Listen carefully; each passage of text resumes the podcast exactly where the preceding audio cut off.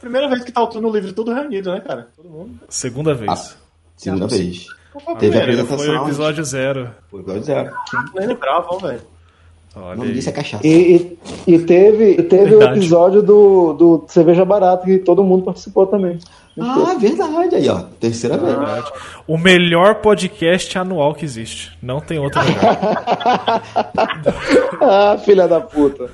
Olha que é um bom slogan. Anote. É, é, é, pode crer. O último foi lançado o quê? Há três, quatro meses? Então é o melhor podcast Calma, calma. Se sair um outro é bônus, né? E olha o bônus É aqui. bônus, é, cara. Caralho, é o puta, puta do slogan. O melhor podcast anual que existe. E se sair durante, entre parênteses, se sair durante, outro durante o ano é bônus. Porra, gente, anota, anota gravar. Ah, é muito tempo pra editar. Marketing, a criatividade rolando. Brainstorm, brainstorm. Brainstorm, brainstorm exato. Não, mas eu só, gente, eu, tô botando pilha mesmo, tô falando sério mesmo. Acho que, acho que essa é uma pegada muito foda.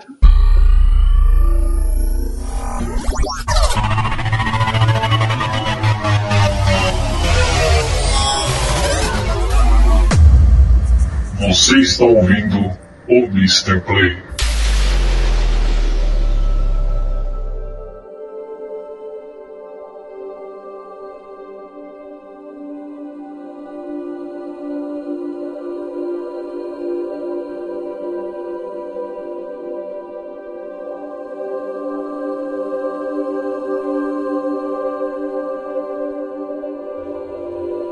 Saudações, senhoras e senhores, sejam muito bem-vindos a mais um episódio do Mr. Play, aqui, direto do site O Turno Livre.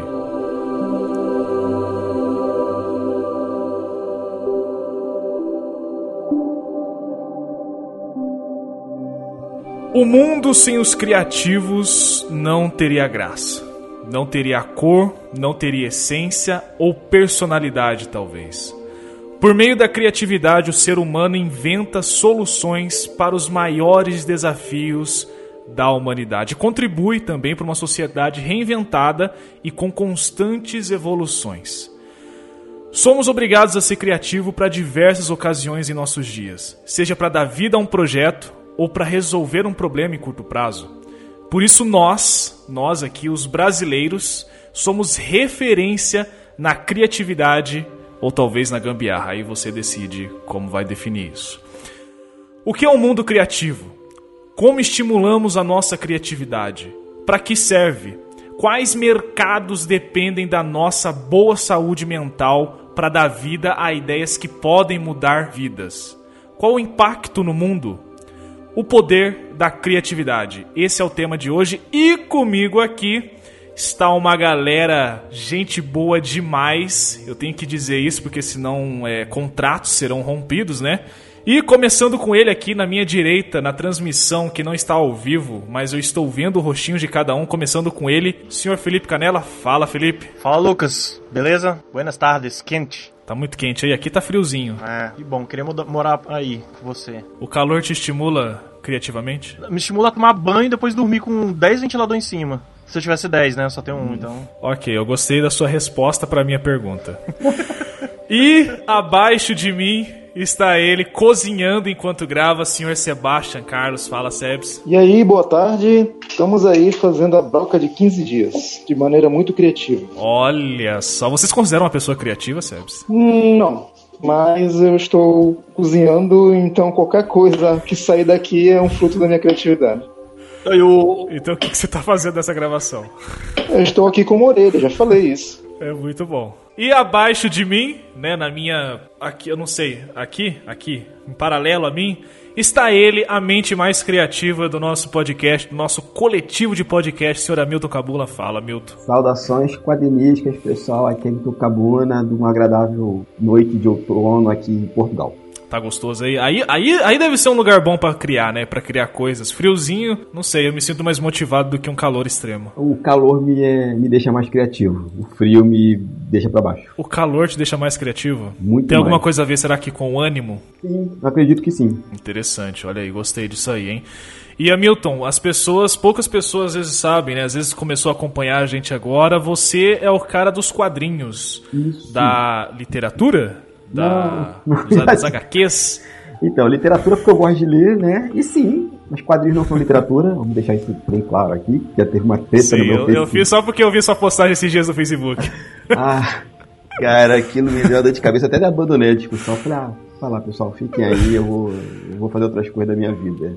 Mas tô aí, o cara dos quadrinhos, um mestrado nas costas, os quadrinhos, botando a minha plataforma. Deixando o cabelo crescer. Deixando o cabelo crescer, que é importante, deixando a minha plataforma digital Atotix redondinha para poder funcionar melhor agora em 2021 e, e tentando voltar a ler quadrinhos, né? Que tá difícil. A vida adulta é um saco. A vida adulta nos torna mais criativo, cara. Na famosa gambiarra. É. É, um método. Também tem. Método cri- de criatividade, tá escrito lá, gambiarra, no, no Aurélio. Bom, senhores, todos apresentados, então vamos lá falar sobre o poder da criatividade aqui no O Mr. Play.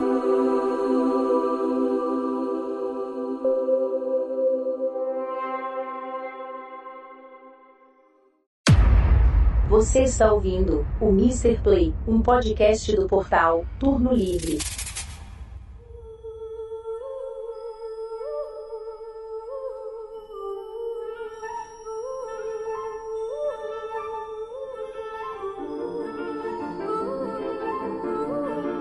A gente vê aqui que nós, pelo menos, acho que exceto o Sebes, não sei, né? Posso estar enganado, talvez em algum momento da vida dele, mas todo mundo lida diariamente com criatividade aqui, né? Felipe trabalha no setor criativo, eu trabalho no setor criativo, o Cabuna também trabalha com criatividade. O Sebes, não sei, já trabalhou com alguma coisa envolvendo criatividade que você precisa criar coisas, Sebes? Acho que trabalho mesmo oficial só quando eu trabalhei no marketing. Mas depois, não. É, mas existem soluções, eu queria até comentar isso, se você me permitir começar. Para trabalhos normais, comuns, corriqueiros, em que você usando a criatividade você consegue um resultado melhor. Por exemplo, Concordo. eu, eu era. Eu tinha funções muitas vezes de analista e a análise de dados, como você interpreta aquele dado e como depois você apresenta aquilo, tem N maneiras que você pode fazer isso. Então, muitas vezes, utilizando ferramentas diferentes, você pode dar uma visão diferente sobre aquilo ali. Inclusive, é uma área que eu estou estudando agora, que é ciência de dados. E a maneira como você apresenta isso não necessariamente tem que ser maneira acadêmica, digamos assim. É, você pode usar diversas ferramentas, diversas maneiras de apresentar aquilo ali, seja um vídeo, uma apresentação. Cara, até em imagem, em GIF, dá para você apresentar dados e fica bem legal. Então, isso são ferramentas que a gente pode usar a criatividade para conseguir atingir né, o objetivo. Vocês se consideravam crianças criativas? O Felipinho, o Felipinho quando era pequenininho, quando era só uma canelinha, era só um- uma sementinha de canela.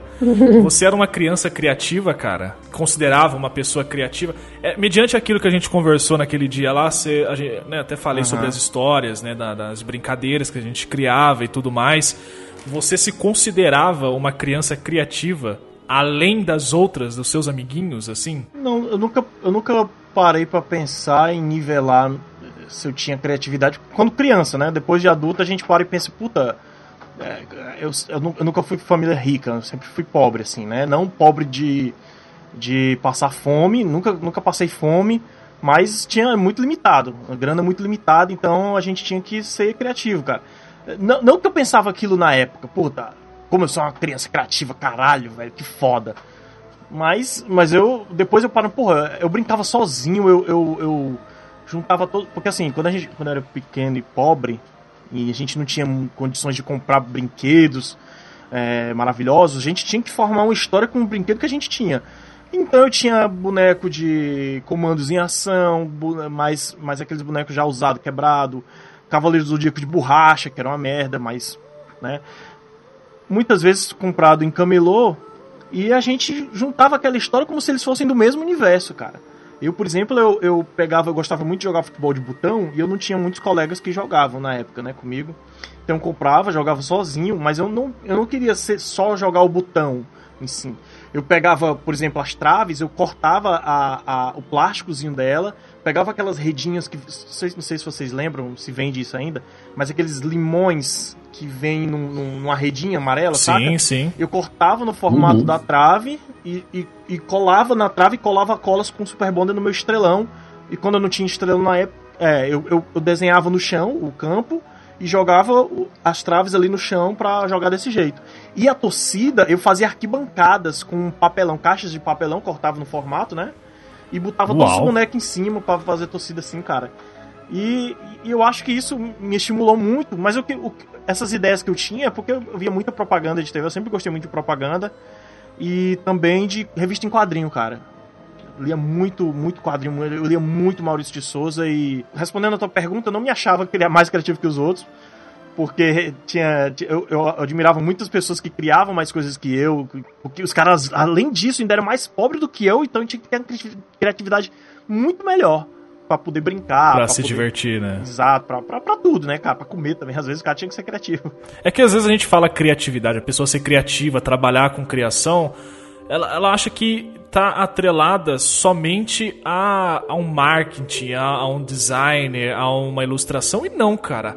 A criatividade, ela tá aí para tudo, tudo, tudo, tudo. Tanto é que a gente chama muito dessas coisas de gambiarra, de jeitinho brasileiro, que às vezes não Exato. é, nesse termo pejorativo, não está relacionado diretamente com criação, mas também é uma forma de criatividade. Você saber lidar com algumas coisas, você se reinventar para tentar resolver situações a curto prazo, uhum. é também uma forma de criatividade. O pequeno Milton era criativo quando era bebezinho, o Cabuninha, o Cabuninha era criativo.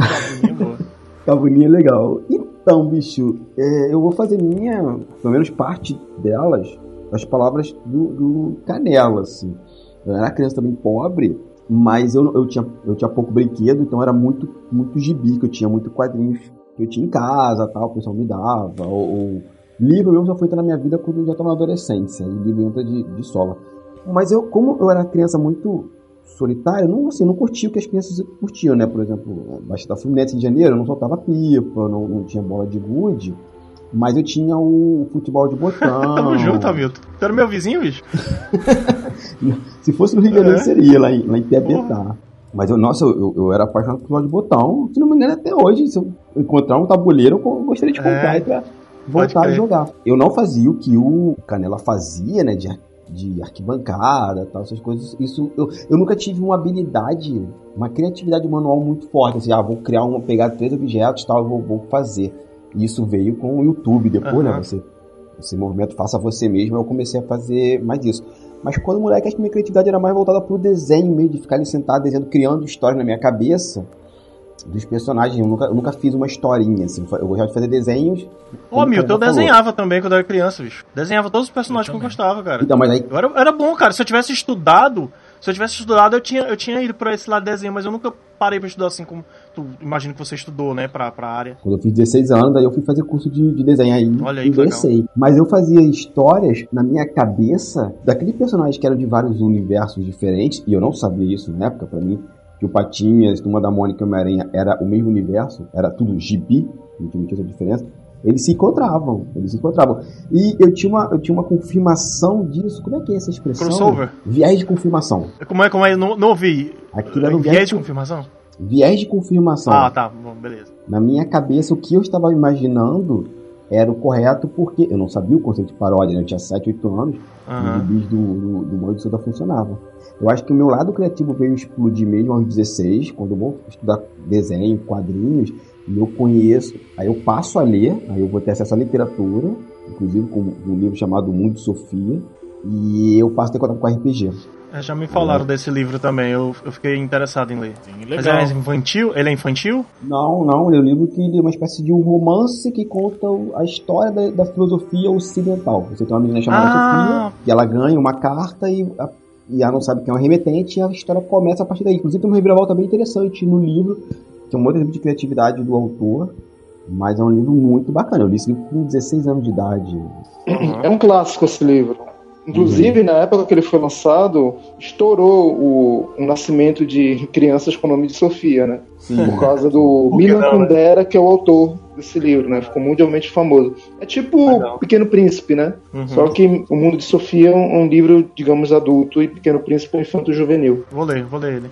Eu acho que eu encontrei alguma coisa sobre. Eu lendo sobre alguma coisa sobre filosofia e falavam do, do mundo de Sofia mesmo, dizendo que se você quiser começar a estudar filosofia, comece por ele. Aí você tem uma base. Outro na mesma pegada, muito famoso dessa época, é aquele Cândido, que aquela frase, aquela frase famosa de hoje em dia tá em vários Instagrams que o segredo não é ir atrás da borboleta, sim manter seu jardim bonito e tal para ela poder vir. É desse livro, de Cândido. É a última frase do livro, inclusive. Cândido Legal. Otimista? Eu acho que não sei se é o otimista. Eu sei que o nome do, filme, do, do, do- do livro é. Cândido. Antes que o Lucas pergunte pra mim, que eu não sei se ele vai perguntar, quando eu era criança eu fazia meus brinquedos. Ah, não, peraí, então, Sebes, você era criativo? Cara, é- é, eu acho que quando eu era criança, não sei se vocês lembram, talvez não, que vocês são mais novos que eu, na sessão do Cabuna, que ele tem 78 anos, mas tá muito bem conservado.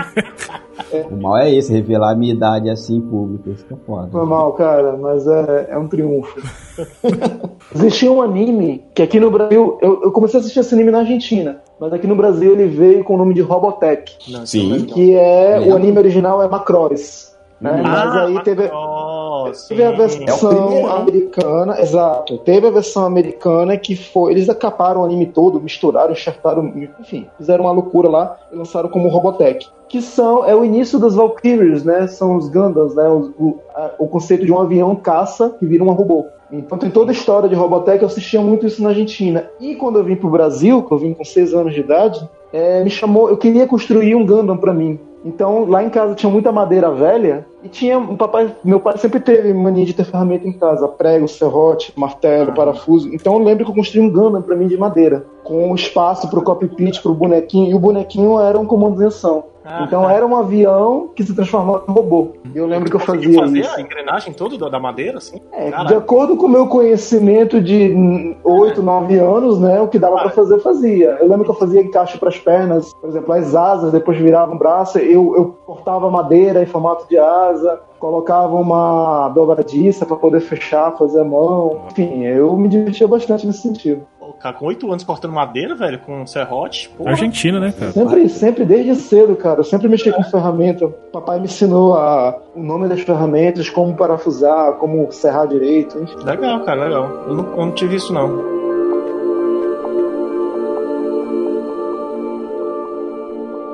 Felipe, com o que, que você trabalha hoje, cara? Eu falei que a gente aqui, exceto o Sebes diretamente, a gente trabalha com criatividade. Atualmente você trabalha com o quê? Para as pessoas entenderem, né, a nossa mente. Certo. Atualmente eu trabalho numa assessoria de comunicação de uma secretaria aqui da prefeitura e eu fico na parte de design gráfico, edição de vídeo e eu implementei podcast lá também. Ó. Por que não? Ó. Né? Tenho que implementar. O cara, o cara, não, o Calma, Canela é o cara, velho. Canela é o rei Ganhando dinheiro com podcast, olha aí. É você, 2020. é você. Não, não, o pior é que eu nem ganho, cara. Eu faço porque eu quero pra treinar. Porque é, você sabe que secretaria de prefeitura, assim, geralmente, geralmente, tem um pessoal muito conservador. E eles não, eles não tinham entrado nessa área de podcast. E, Velho, né? E o que a gente velho, tá na área velho, de podcast velho, velho. Muita gente velha. Porra, também. Também, mas tem muita gente nova que, que eu tive que explicar o que era podcast. Até hoje eu tô explicando lá o que é podcast. Então, eu, é, a gente via, a gente trabalha com isso, eu escuto muito sobre podcast, sobre é, como implementar podcast em, em- em institucional. E pra mim foi uma luta, né? Pra convencer as pessoas, cara, podcast é a mídia do futuro, toda empresa tá fazendo isso, você tem que entrar. Por mais que seja uma mídia que só fica lá dentro, é um, um podcast interno, mas Já é um alguma coisa. primeiro passo já dado, né? Você cara? já tá evangelizando as pessoas, né? Sim, sim, sim. Ah, sempre. isso é legal, isso é legal. Legal que a nossa profissão é quase parecida, viu, Felipe? A minha e a sua. É, Eu trabalho atualmente É, numa agência de relações públicas, fico na parte que se chama criação. Olha aí. Tô lá já fazem dois anos. E tô nessa aí. Eu tentei implementar um podcast. Ainda tá lá na lista de coisas a fazer, mas Vou, vou tentar, vou insistir, vou insistir também e tamo junto nessa. Hamilton, e você, cara? Apesar que você já falou no começo, né? Se quiser dar uma, uma incrementada, falar mais. Primeiro sobre podcast, que assim, né, eu, eu consegui implantar, uma, implantar não, eu consegui fazer com que uma turma da universidade onde eu estou auxiliando lá, dando mais aulas aí no, no Rio de Janeiro, fizesse podcast. São umas coisas bem legais, assim, ó, o, pessoal, o pessoal até gostou muito. Outra é que a gente, o que, o que o Canela tá fazendo é louvável, né? A evangelização do podcast eu acho que vai fazer durante os próximos cinco anos. Mas o que eu faço atualmente é tomar conta de casa. E é agora que eu tô louvável voltando a trabalhar. Oi? Tomar conta de casa é louvável também, dá um puta trabalho, velho. Dá um puta trabalho, bicho. É. Eu que o trabalho. Porra. Dá um puta trabalho. E eu tô, eu tô voltando agora pro meu setor criativo, né? Que é voltar a fazer histórias em quadrinhos. Inclusive, eu tô editando um quadrinho com o Cristiano Ludiero da Capa Comics, tá? Em financiamento coletivo no Catarse. Eu sou editor da revista. Que é um trabalho que você tem que ter muito criatividade para encontrar algumas soluções né, adequar a história ao, ao público, né, não, é, não é só não é o ato de desenhar e ou escrever. É você encontrar soluções de história que às vezes o autor, no caso Pris, não encontrou, ou entender que alguma fala, alguma, algum acontecimento dentro do quadrinho não está funcionando com a história, então você tem uma, certa um feeling ali criativo de entender ao mesmo tempo é, a história e ao mesmo tempo se afastar da história, sabe? Trabalho que você vai e volta. E eu desenho, né? Eu acabei de fazer um livro de RPG também. E eu tô voltando a dar aula de roteiro e, e, e escrita roteiro para quadrinhos e escrita criativa. Tô aí me ativando meu Instagram, botando umas dicas lá no GTV, em breve fazer live. Full criativo, né? Você trabalha full, total com isso, né? Se a sua cabeça não tá bem é. para criar, é, é assim, você pelo menos faz, você não tem a, a quem prestar contas, né? A, a, provar suas ideias. Você é o seu próprio chefe, é, né? né? Porque isso, isso entra isso. Num, num, num ponto que eu queria falar com vocês agora, que é o seguinte: a nossa profissão e a criatividade, quando a gente não tem autonomia total dos nossos projetos e das nossas ideias, a gente se frustra muito. Até comentei com o Felipe isso na primeira vez, que existe muita coisa do dedo sujo da aprovação. E eu vou usar esse termo, pode ser pesado, as pessoas podem não gostar, mas que, que é a realidade. Todo mundo aqui estudou, se profissionalizou, correu atrás, tentou entender o mercado e trabalhar com criatividade é um hábito. Você tem que estar tá sempre, todos os dias, se informando, entendendo, estudando as novas plataformas que surgem, tentando entender o que, que as novas funções do Instagram significam, as funções do Facebook significam, o que, que eu posso agregar para minha marca, para o meu negócio. Então, todos os dias você tem que pesquisar, você tem que estar tá por dentro, senão você fica para trás. Né? E se você fica para trás, obviamente vai ter uma pessoa que vai estar à sua frente e vai acabar tomando o seu lugar. Essa é a realidade de quem trabalha com criatividade. Eu vejo muitas pessoas que não sentem orgulho de alguns trabalhos que dedicou tanto tempo, tanta criatividade, tanto esforço, porque teve o dedo sujo de pessoas que tinham que aprovar, pessoas que não têm o estudo, a, a consciência, a experiência dos profissionais da área. Vocês passaram ou passam por isso também? Você se esforça para criar um projeto lindo, maravilhoso, cheiroso. Aí vem o responsável, o chefe, o cliente fala assim: "Não, não gostei, eu quero assim". Você coloca amarelo porque é a cor da marca dele, ele fala: "Não, eu quero rosa choque porque eu quero". Simplesmente porque eu quero. Vocês já passaram ou passam por isso? Tá, eu tô nos dois lados. Eu tô no lado que, que vai tolir e já passei pelo outro pelo lado que foi tolhido.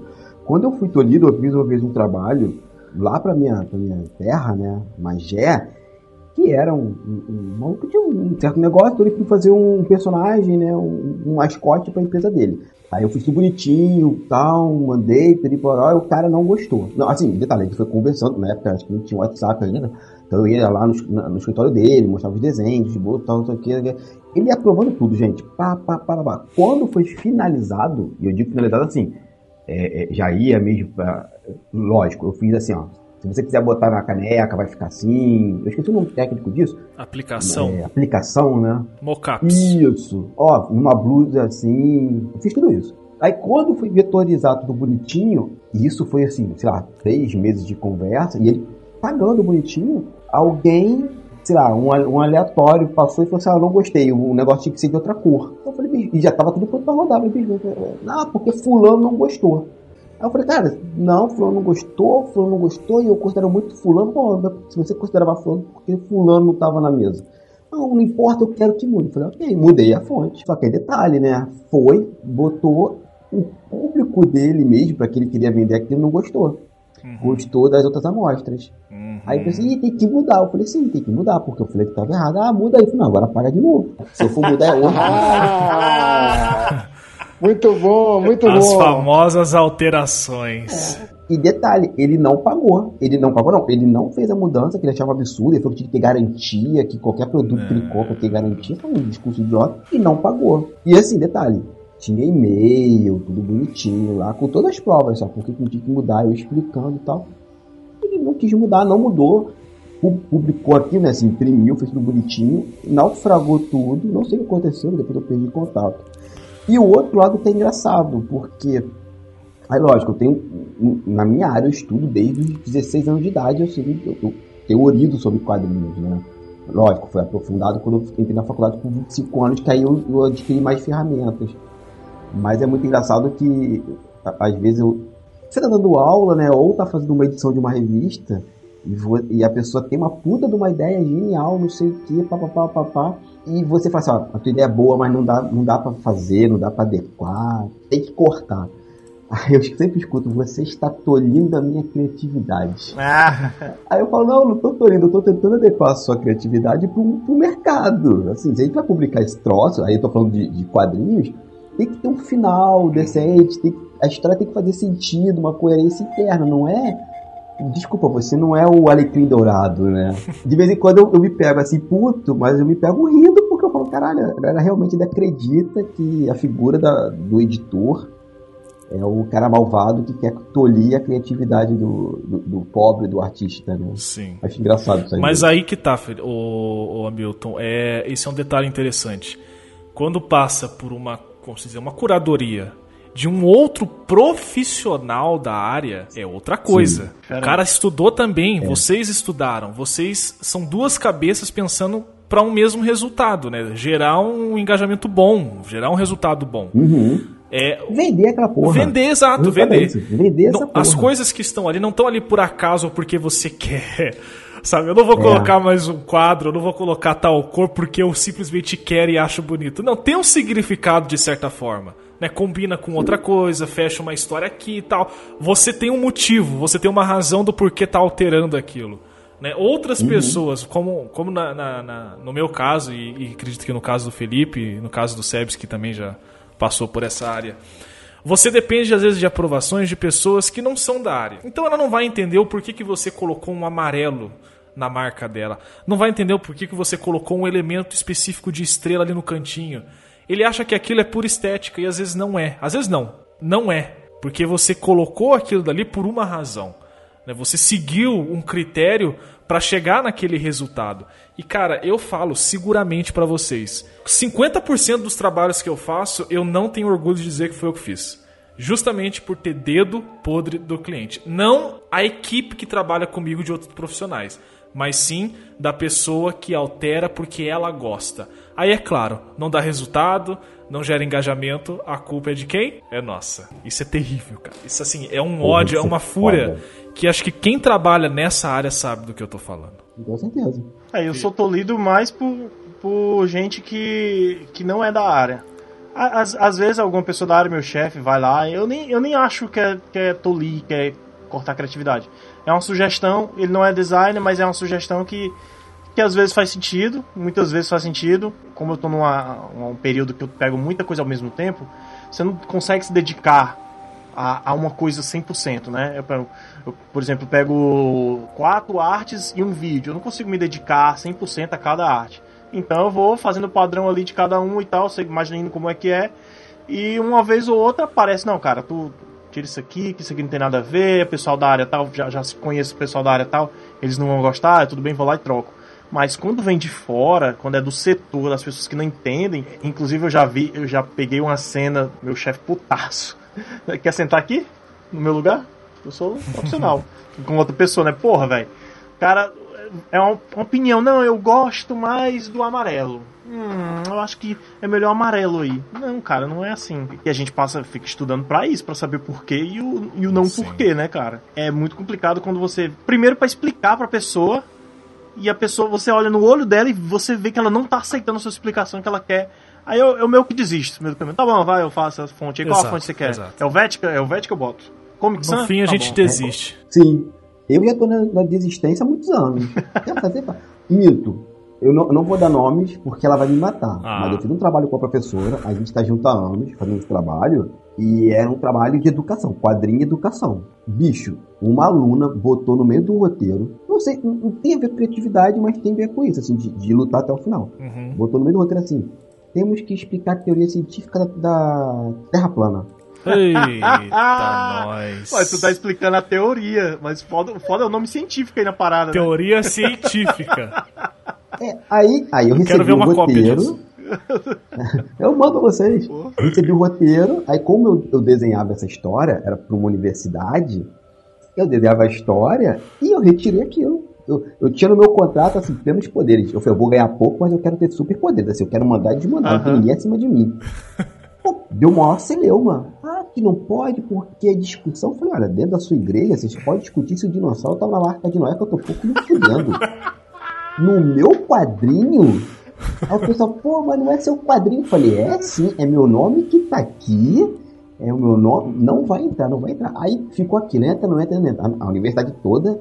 Não, a, a, a, universidade toda não, né? A universidade toda entrou na, na, na discussão, mas teve muitos professores e professoras defendendo a aluna, falando que não, a gente tem que discutir sim, tal, tal, tal, tal, tal. Aí, meu ponto nevrálgico, igual o chefe do, do, do Canela fez. O pessoal na reunião falando que não, que sim, que tal. Eu falei, ok. Quer botar essa porra de terra plana que só gente imbecil. Aí também tem o pau da barraca. Só gente imbecil que não estuda, que não tem conhecimento do mundo, sabe disso. A gente bota. Quero ver quando essa porra bater no Mac. É com vocês. Porra, porque o Mac não tem essa porra, né? Porque a gente fazia o, o quadrinho seguindo a emenda do Mac. Tá Aham. lá. É PN, é Programa Nacional. eu Esqueci, mas tem um termo lá. Falei, tá aqui, ó. Quando bater no Mac, que mandava pra ele, aí vocês conversam, aí vocês que se virem com o Mac. Eu não, eu não vou lá falar. Porque se eu for, vai ser pior. Sumiu. Sumiu o quadro da Terra plana. Coitada. Tá frustrada ela. Incrível. Não, a e a pessoa defendendo, assim, ah, porra, tem que ter, porque a gente tá negando o direito dos alunos de saber as coisas. Eu falei, na igreja pode saber de tudo. Aqui não. Não, isso é ciência. Aqui, agora eu sou iluminista até não poder mais. Ô, Seves, você já passou por isso, cara? Não, não. De pessoas botar o dedo no teu trabalho? Não, nesse nível, então, minha única experiência profissional, carteira assinada, digamos assim, foi quando eu trabalhei no marketing, que foi só uma experiência mesmo, um período. Eu até contei isso num podcast lá do A1C, que era para trabalhar no marketing comercial e literalmente era fazer textos comerciais, né? Tinha uma revista que eu tinha que tocar, era trimestral, depois virou mensal, com os cases de sucesso dos clientes da, no caso da emissora de TV, né? Sebes, calma, calma que eu eu não te acompanhei. A revista era tri e virou mensal? Exato. Eu fiz o primeiro exemplar trimestral, o chefe lá gostou muito e falou: agora eu quero mensal. Só que eu não paguei pra ver, porque no outro mês eu saí. Eu comecei a segunda edição e aí terminou meu contrato e a mulher não me aproveitou. Essa mulher, que era minha chefe, então era da área, ela me contratou na época, na entrevista, porque ela disse que ela gostou muito da minha redação. Eu tinha sido indicado por uma colega lá que trabalhava lá no setor comercial, porque ela era leitora do meu blog e achava que eu escrevia muito bem. Ela me indicou para a chefona do marketing da empresa. A chefona me entrevistou e falou: Olha, eu gostei muito de você, gostaria de te dar uma chance. Primeiramente, temporário. Se você não se adaptar, beleza. Se você se adaptar, você segue aqui. E era redigir texto, fazer release, fazer pós-venda e fazer essa revista. E eu lembro que ela falou: faz o editorial da revista. Aí eu fiz lá, né, o texto e tal. E quando eu mandei para ela, ela não gostou. Esse texto foi para revisão, sem sacanagem, umas 10 vezes. No final das contas, a mulher colocou o que ela queria colocar, não o que era me escrita. E eu lembro dela falando antes de ele, tipo, não. Eu falei, você quer que eu siga alguma linha, algum sentido, algum formato, alguma coisa? Não. Fique livre para fazer, eu quero ver qual é o seu estilo. Ela me deu carta branca, eu fiz meu estilo, ela não gostou. Então isso foi 10 vezes para revisão. Eu acho que a primeira vez que eu tive esse negócio de tolher a minha criatividade foi justamente essa, né? E é frustrante, você, pô, pa- passa o dia inteiro redigindo um texto, fala, ah, vai lá, não, não quero isso, isso, isso, não, isso, isso, isso. E um pós-venda também, além disso, tinha também as imagens, edição de imagens, fotos e tal, como é que ia, a colocação, o contar da história. E acho que essa foi a única vez que eu, que eu tive esse tipo de situação na minha vida de trabalho. Cara, eu acho que a pior coisa que tem. Eu, eu tô com quadrinhos desde. Oficialmente falando, desde 18 anos de idade, né? Eu fiz meu primeiro quadrinho. E a pior coisa que tem é chegar uma, uma editora. Eu nunca passei por isso, né? A gente, eu, são histórias de outras pessoas.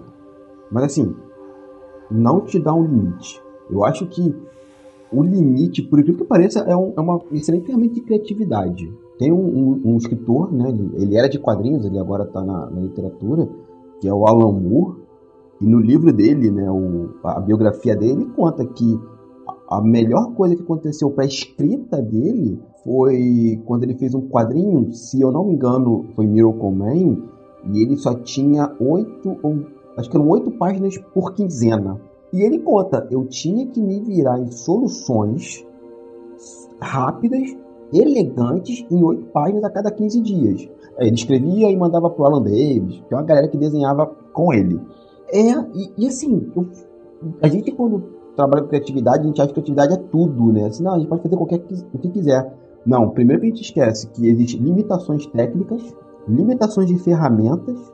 Às vezes a gente tem uma ferramenta que não, não, não alcança aquilo que a gente está imaginando. É, Ontem eu ouvi num podcast sobre Super Mario World 2, ou Yoshi Island, produzindo uma fala do Miyamoto, né? Ele tinha um, um determinado projeto para o Super Mario que a tecnologia no Super Nintendo, quando lançou o Super Mario World, não, não alcançava. Ela só foi alcançada no Super Mario, no, no- na evolução do videogame, né? Conforme foi explorando o videogame, e ele fez Super Mario World 2. Então a gente tem essas limitações.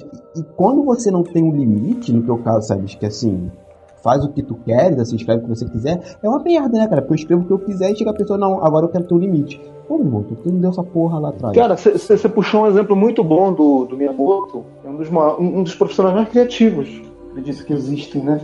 E, inclusive, no próprio Mario, tem a história famosa do Mario 1, que a capacidade de som, né, do, do Nintendinho era muito limitada. Então Sim. ele conseguiu fazer o lance lá do pulo e tal, tudo utilizando códigos simples, e utilizando o próprio barulho da própria placa-mãe do, do- do sistema. Então ele. Os barulhos clássicos do Mario, do pulo, do roll, do item, tudo aquilo ali é uma coisa estudada para minimizar o máximo possível o, o, o custo né, e, o, e o gasto de processamento do, do, do console.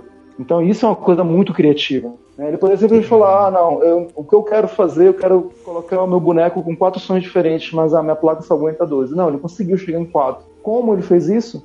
De maneira criativa. É, parece que ele estudou pra caralho, além, da, além do, do som que ele já tinha, estudou a, a- estudou a parte eletrônica do, do chip do videogame, né?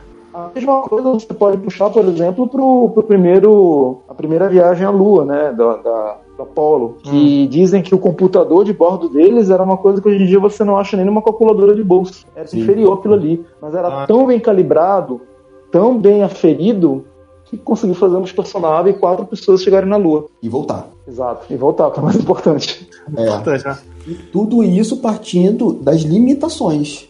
Exato. É uma puta, puta criatividade pra poder fazer isso, né? É, limitações, você. Se, a limitação em si ela estimula a criatividade, né?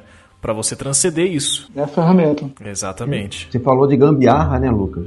É isso. Porque Sim. gambiarra, às vezes, é uma forma pejorativa pro, pro, pra uma solução que você arruma ali rápido, né? Por exemplo, eu tô com cheio de Cara, gambiarra mas aqui, olha no só. computador. Não, meu, olha só, a gambiarra, é exatamente o que você falou, a gambiarra de uma maneira pejorativa, acho que acredito que é mais popular. Eu não vejo assim, cara. O brasileiro, a gente é referência em resolver problemas pequenos da maneira que dá. Isso é maravilhoso, cara. Quanto de economia. É claro que tem coisa que, né, a gente ultrapassa, transcende o limite do aceitável, beleza. Sim. Mas quantas coisas a gente não consegue resolver com a famosa gambiarra? Fala pra mim. Coisa que às vezes, ah, puxa, você vai ter que comprar uma coisa nova. Não, peraí. Eu acho que eu consigo, se eu fizer isso aqui, religar isso, realocar tal coisa, eu consigo resolver. E resolve e dura. Cara, o brasileiro é um povo criativo e isso é um baita um orgulho exemplo pra de nós. Cara. criatividade aqui, ó? Meu ventilador tá com. tá descendo ele, né? Cheguei em casa, a mulher botou um negócio, uma solução pra não descer. Um. Como é? Um fio dental. Botou aqui, encostou na grade, tá encostado aqui, o bicho levantou. Ninguém mais usa o fio dental. Tá Show foda, de tá bola, Foda, que ninguém show mexe de mais. bola. Vai durar um ano aí. Ó, o Exato. microfone, microfone, ó. Ó a gambiarra aqui pra ele ficar alto, bonito aí no vídeo, ó. Caixas. Isso é maravilhoso.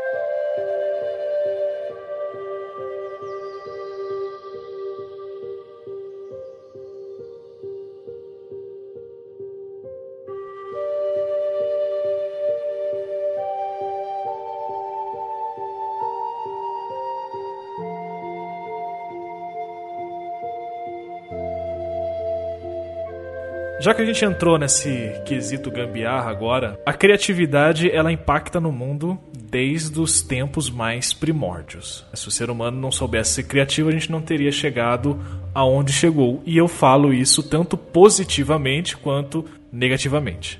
A criatividade, ela tem um poder. Tanto é que é o nome desse podcast, o poder da criatividade. Esse é um bloco que eu quero explorar muito a opinião pessoal de cada um. Porque a gente vê, a gente é, é um povo criativo, principalmente o brasileiro é um povo muito criativo para lidar com problemas, né? Isso por diversas razões culturais, econômicas. Como vocês veem a criatividade de uma maneira tanto positiva quanto negativa no nosso dia a dia e que impacta a nossa vida no geral? Quesito de criações, no quesito de criar soluções para problemas ou criar dificuldades aí, né? A gente vê muitas coisas ruins acontecendo e que partem de uma criatividade, de pessoas que têm intenções boas e outras que nem tanto. Tava pensando aqui no modo mais geral, modo, é, pensando no modo mundo, em vez de ficar só no, naquela criatividade local, mas a gente tem vários exemplos na história de, de criatividade que marcaram e marcam até hoje. Por exemplo, vou dar um exemplo mais menos criativo possível, mas Santos Dumont, né, cara?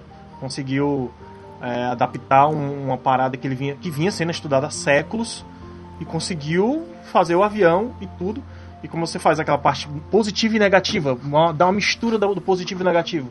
Porra, vai ser foda, criou um avião. Pra que, que serve o avião? Dá pra voar, você, você, além da sensação boa de, via, de viajar, de voar, você tem aquela a, a, a questão da economia, porque você agilidade, você ir de um canto ao outro mais rápido, né? Você vai criar emprego, porque vai ter criou-se empregos para poder é, fazer o avião, para poder o combustível dele e tudo.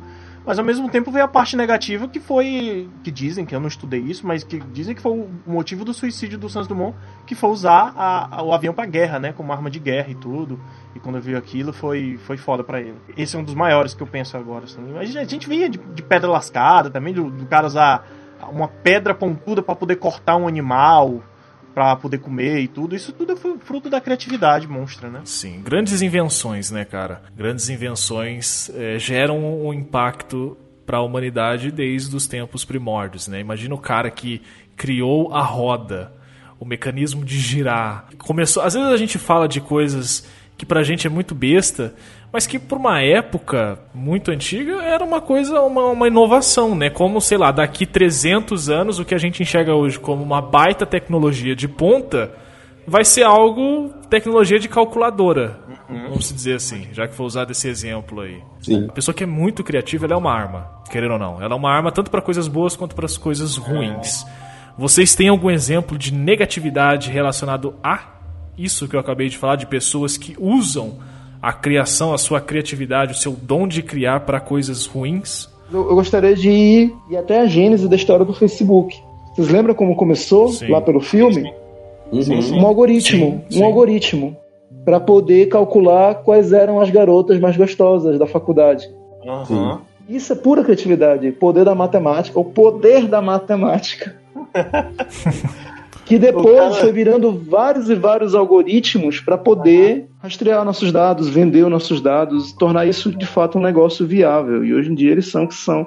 Então é um, é um exemplo claro da criatividade, utilizado não sempre para para bons fins, né? Tanto é que o, o tio Mark lá foi para a Corte Federal dos Estados Unidos explicar essa porra toda, na época das fake news, na época da venda de dados. Tem a história lá com aquela empresa inglesa também, né? Que alegou que o Facebook comprava ou vendia dados, enfim. E isso influenciava uma barbaridade coisas da vida real, não só da internet. Eleições, uhum. uma série de outras coisas mais. Então isso é um exemplo de criatividade no caso, mal aplicada. O que não é, é, privilégio do Facebook. Todas as empresas fazem isso, de certa maneira. A empresa, Surfa na onda, né, cara? A empresa do tabaco utilizou isso com propaganda. A empresa de carros utilizou isso com benefícios casados. Então tem uma de série de, de, coisas. De álcool, nem se fala. Então o buraco é bem mais embaixo. Eu vou, eu vou pegar um, um exemplo que, que, nossos dias, mas começa lá no passado, sobre criatividade. É, do, um lado positivo e outro negativo. Primeiro, um lado positivo, que foi a criação da prensa, que é a prensa de tipos móveis criado pelo Gutenberg, ali mais ou menos no século XV. E Gutenberg ele vai pegar uma parada que é o seguinte: ele pega a prensa de vinho, modifica uma coisa ou outra, vai fazer, ele faz uma série de experimentos com a tipografia, né, que é, que é as letras de madeira, até que ele chega no resultado, né, depois de muito tempo pensando aquilo, com, com chumbo, o cara cria a prensa e essa prensa permite que os livros, que até então eram copiados, você tinha os, os monges copistas, Uhum. o livro se torna uma indústria de, de replicação. Então, se eu não me engano, na Europa como um todo, até Gutenberg, você tinha mil e poucos livros, mil e duzentos livros. Depois de Gutenberg, em, menos de 10 anos, você tem um número louco de 15 mil livros. assim. Você tem editoras, gráficas, funcionando a pleno vapor. Inclusive, tem um professor meu, né, meu orientador, Amaury Fernandes, que fala, ele cita um, um, um biógrafo de Gutenberg que fala que Gutenberg criou a, o, o modernismo, porque foi aquele acúmulo de conhecimentos, a transmissão de conhecimento através da, do livro, o livro que eu estou falando como a gente compreende ele hoje, um objeto físico, que tinha livros né, antes, mas isso é outra discussão, mas você poder fazer um livro em, vamos lá, uma semana, um livro não, né? Vários livros, né? porque a prensa perm- permite que você imprima muitos papéis. Você fazer uma tiragem de 100 livros em uma semana, gente, um monte de copista levava meses para fazer um livro. Um livro, né? Um livro, pensa, você. É manual, você- né, cara? Manual. Você populariza o conhecimento de forma muito mais rápida. Isso é um lado positivo, que impacta a gente até hoje, né? A gente é fruto dessa criação. Eu digo a gente assim, a nossa sociedade. E um lado ruim sobre criatividade é a criatividade na área de construção de histórias. Vamos parar para pensar que teve uma galera que conseguiu criar uma narrativa, utilizou de toda a sua criatividade para determinar que um povo e várias civilizações pudessem ser escravizadas. A Europa conseguiu fazer isso com o continente africano e depois com o continente americano. Lógico, o conceito de escravidão existia, existia desde sempre, mas a, a Europa, né, a galera cria uma narrativa de, de escravidão de mercadoria. Aquelas pessoas não são pessoas, são Isso. menos do que animais. Entende o poder disso, assim, da, da criatividade? Isso é poderoso. Isso é poderosíssimo, assim, e isso impacta a gente até hoje, né? Você vê, o Brasil é um dos países maior índice de racismo do mundo. A gente está gravando um dia depois do assassinato que teve pelo Carre Führer, né? Que é o novo nome do, Carre do mercado agora. Carrie Sabe? Fury. Carre Führer. Eu, eu- eu Agora- acho que deveria assumir o Carre Führer, esse nome, que é um nome bem, Aham. bem legal. É, que, que mostra bem a política de extermínio da empresa. E tu pensa o poder de como a pessoa pe- conseguiu, a pessoa não, né? Porque eu estou sendo específico, mas um grupo de pessoas baseado num outro livro, né? Consegue criar uma narrativa tão poderosa ao ponto de fazer, ó, aqueles não são pessoas, são menos que a gente pode escravizar, matar, não faz nenhuma diferença.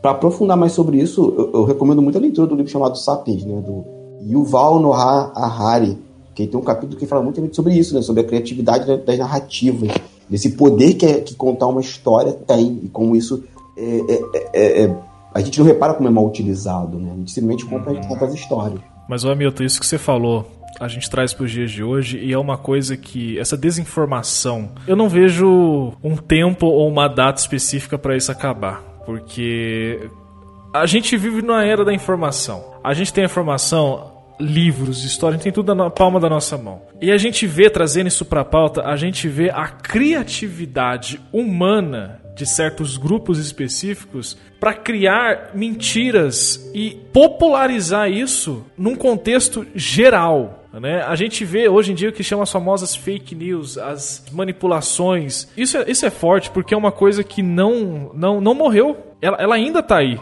Como você mesmo falou, ela prevalece ainda. E, e eu, não, eu não tenho, eu não vejo não, não consigo enxergar um, um período fu no futuro que pode dizer, não, beleza, agora não tem como isso mais acontecer. Criamos uma solução para esse problema. Ou vocês acham que tem um, um, um, período específico que isso pode acabar? Não, não tem. O Hamilton falou mais cedo sobre a questão do, do continente europeu dominando o continente africano e posteriormente o americano também. É, não só isso também, teve o continente asiático. Porém, Perdão, tá na gênese, tá na gênese do, do gênero humano, sempre quem tem a vantagem de, sobre alguma coisa, usufruir dessa vantagem em cima de outro, seja povo, animal, região, e é uma coisa do gênero humano. Não estou passando pano para o europeu, porém eu queria recomendar um outro livro famosíssimo chamado Arma, Germes e Aço, que é de um antropólogo cientista. É um, é um livro do, do final dos anos 70, que o cara faz um estudo sobre toda a evolução do gênero humano para responder a pergunta de um nativo, de um, de um que ele conheceu numa viagem dele para fazer a pesquisa. Se não me engano, é, é, é, nas Ilhas Fiji, por ali, né? Naquele, naquele meio ali entre a Ásia e a Austrália. Ele foi lá, ele conheceu o nativo e o cara fez uma simples pergunta para ele, para esse antropólogo, falou: por que que nós que vivemos aqui, o meu povo, tem X grau de tecnologia e o teu povo, no caso dos europeus, o povo branco, então tem X mais 10, mais mil, mais 100. E aí ele desenvolve um raciocínio incrível baseado em pesquisa, em antropologia, em história, em ciência, em geografia, para tentar responder a pergunta desse nativo que acabou ficando amigo dele. E tem uma série de coisas mais, né? Eu não terminei de ler o livro, estou na metade dele, estou indo para o final.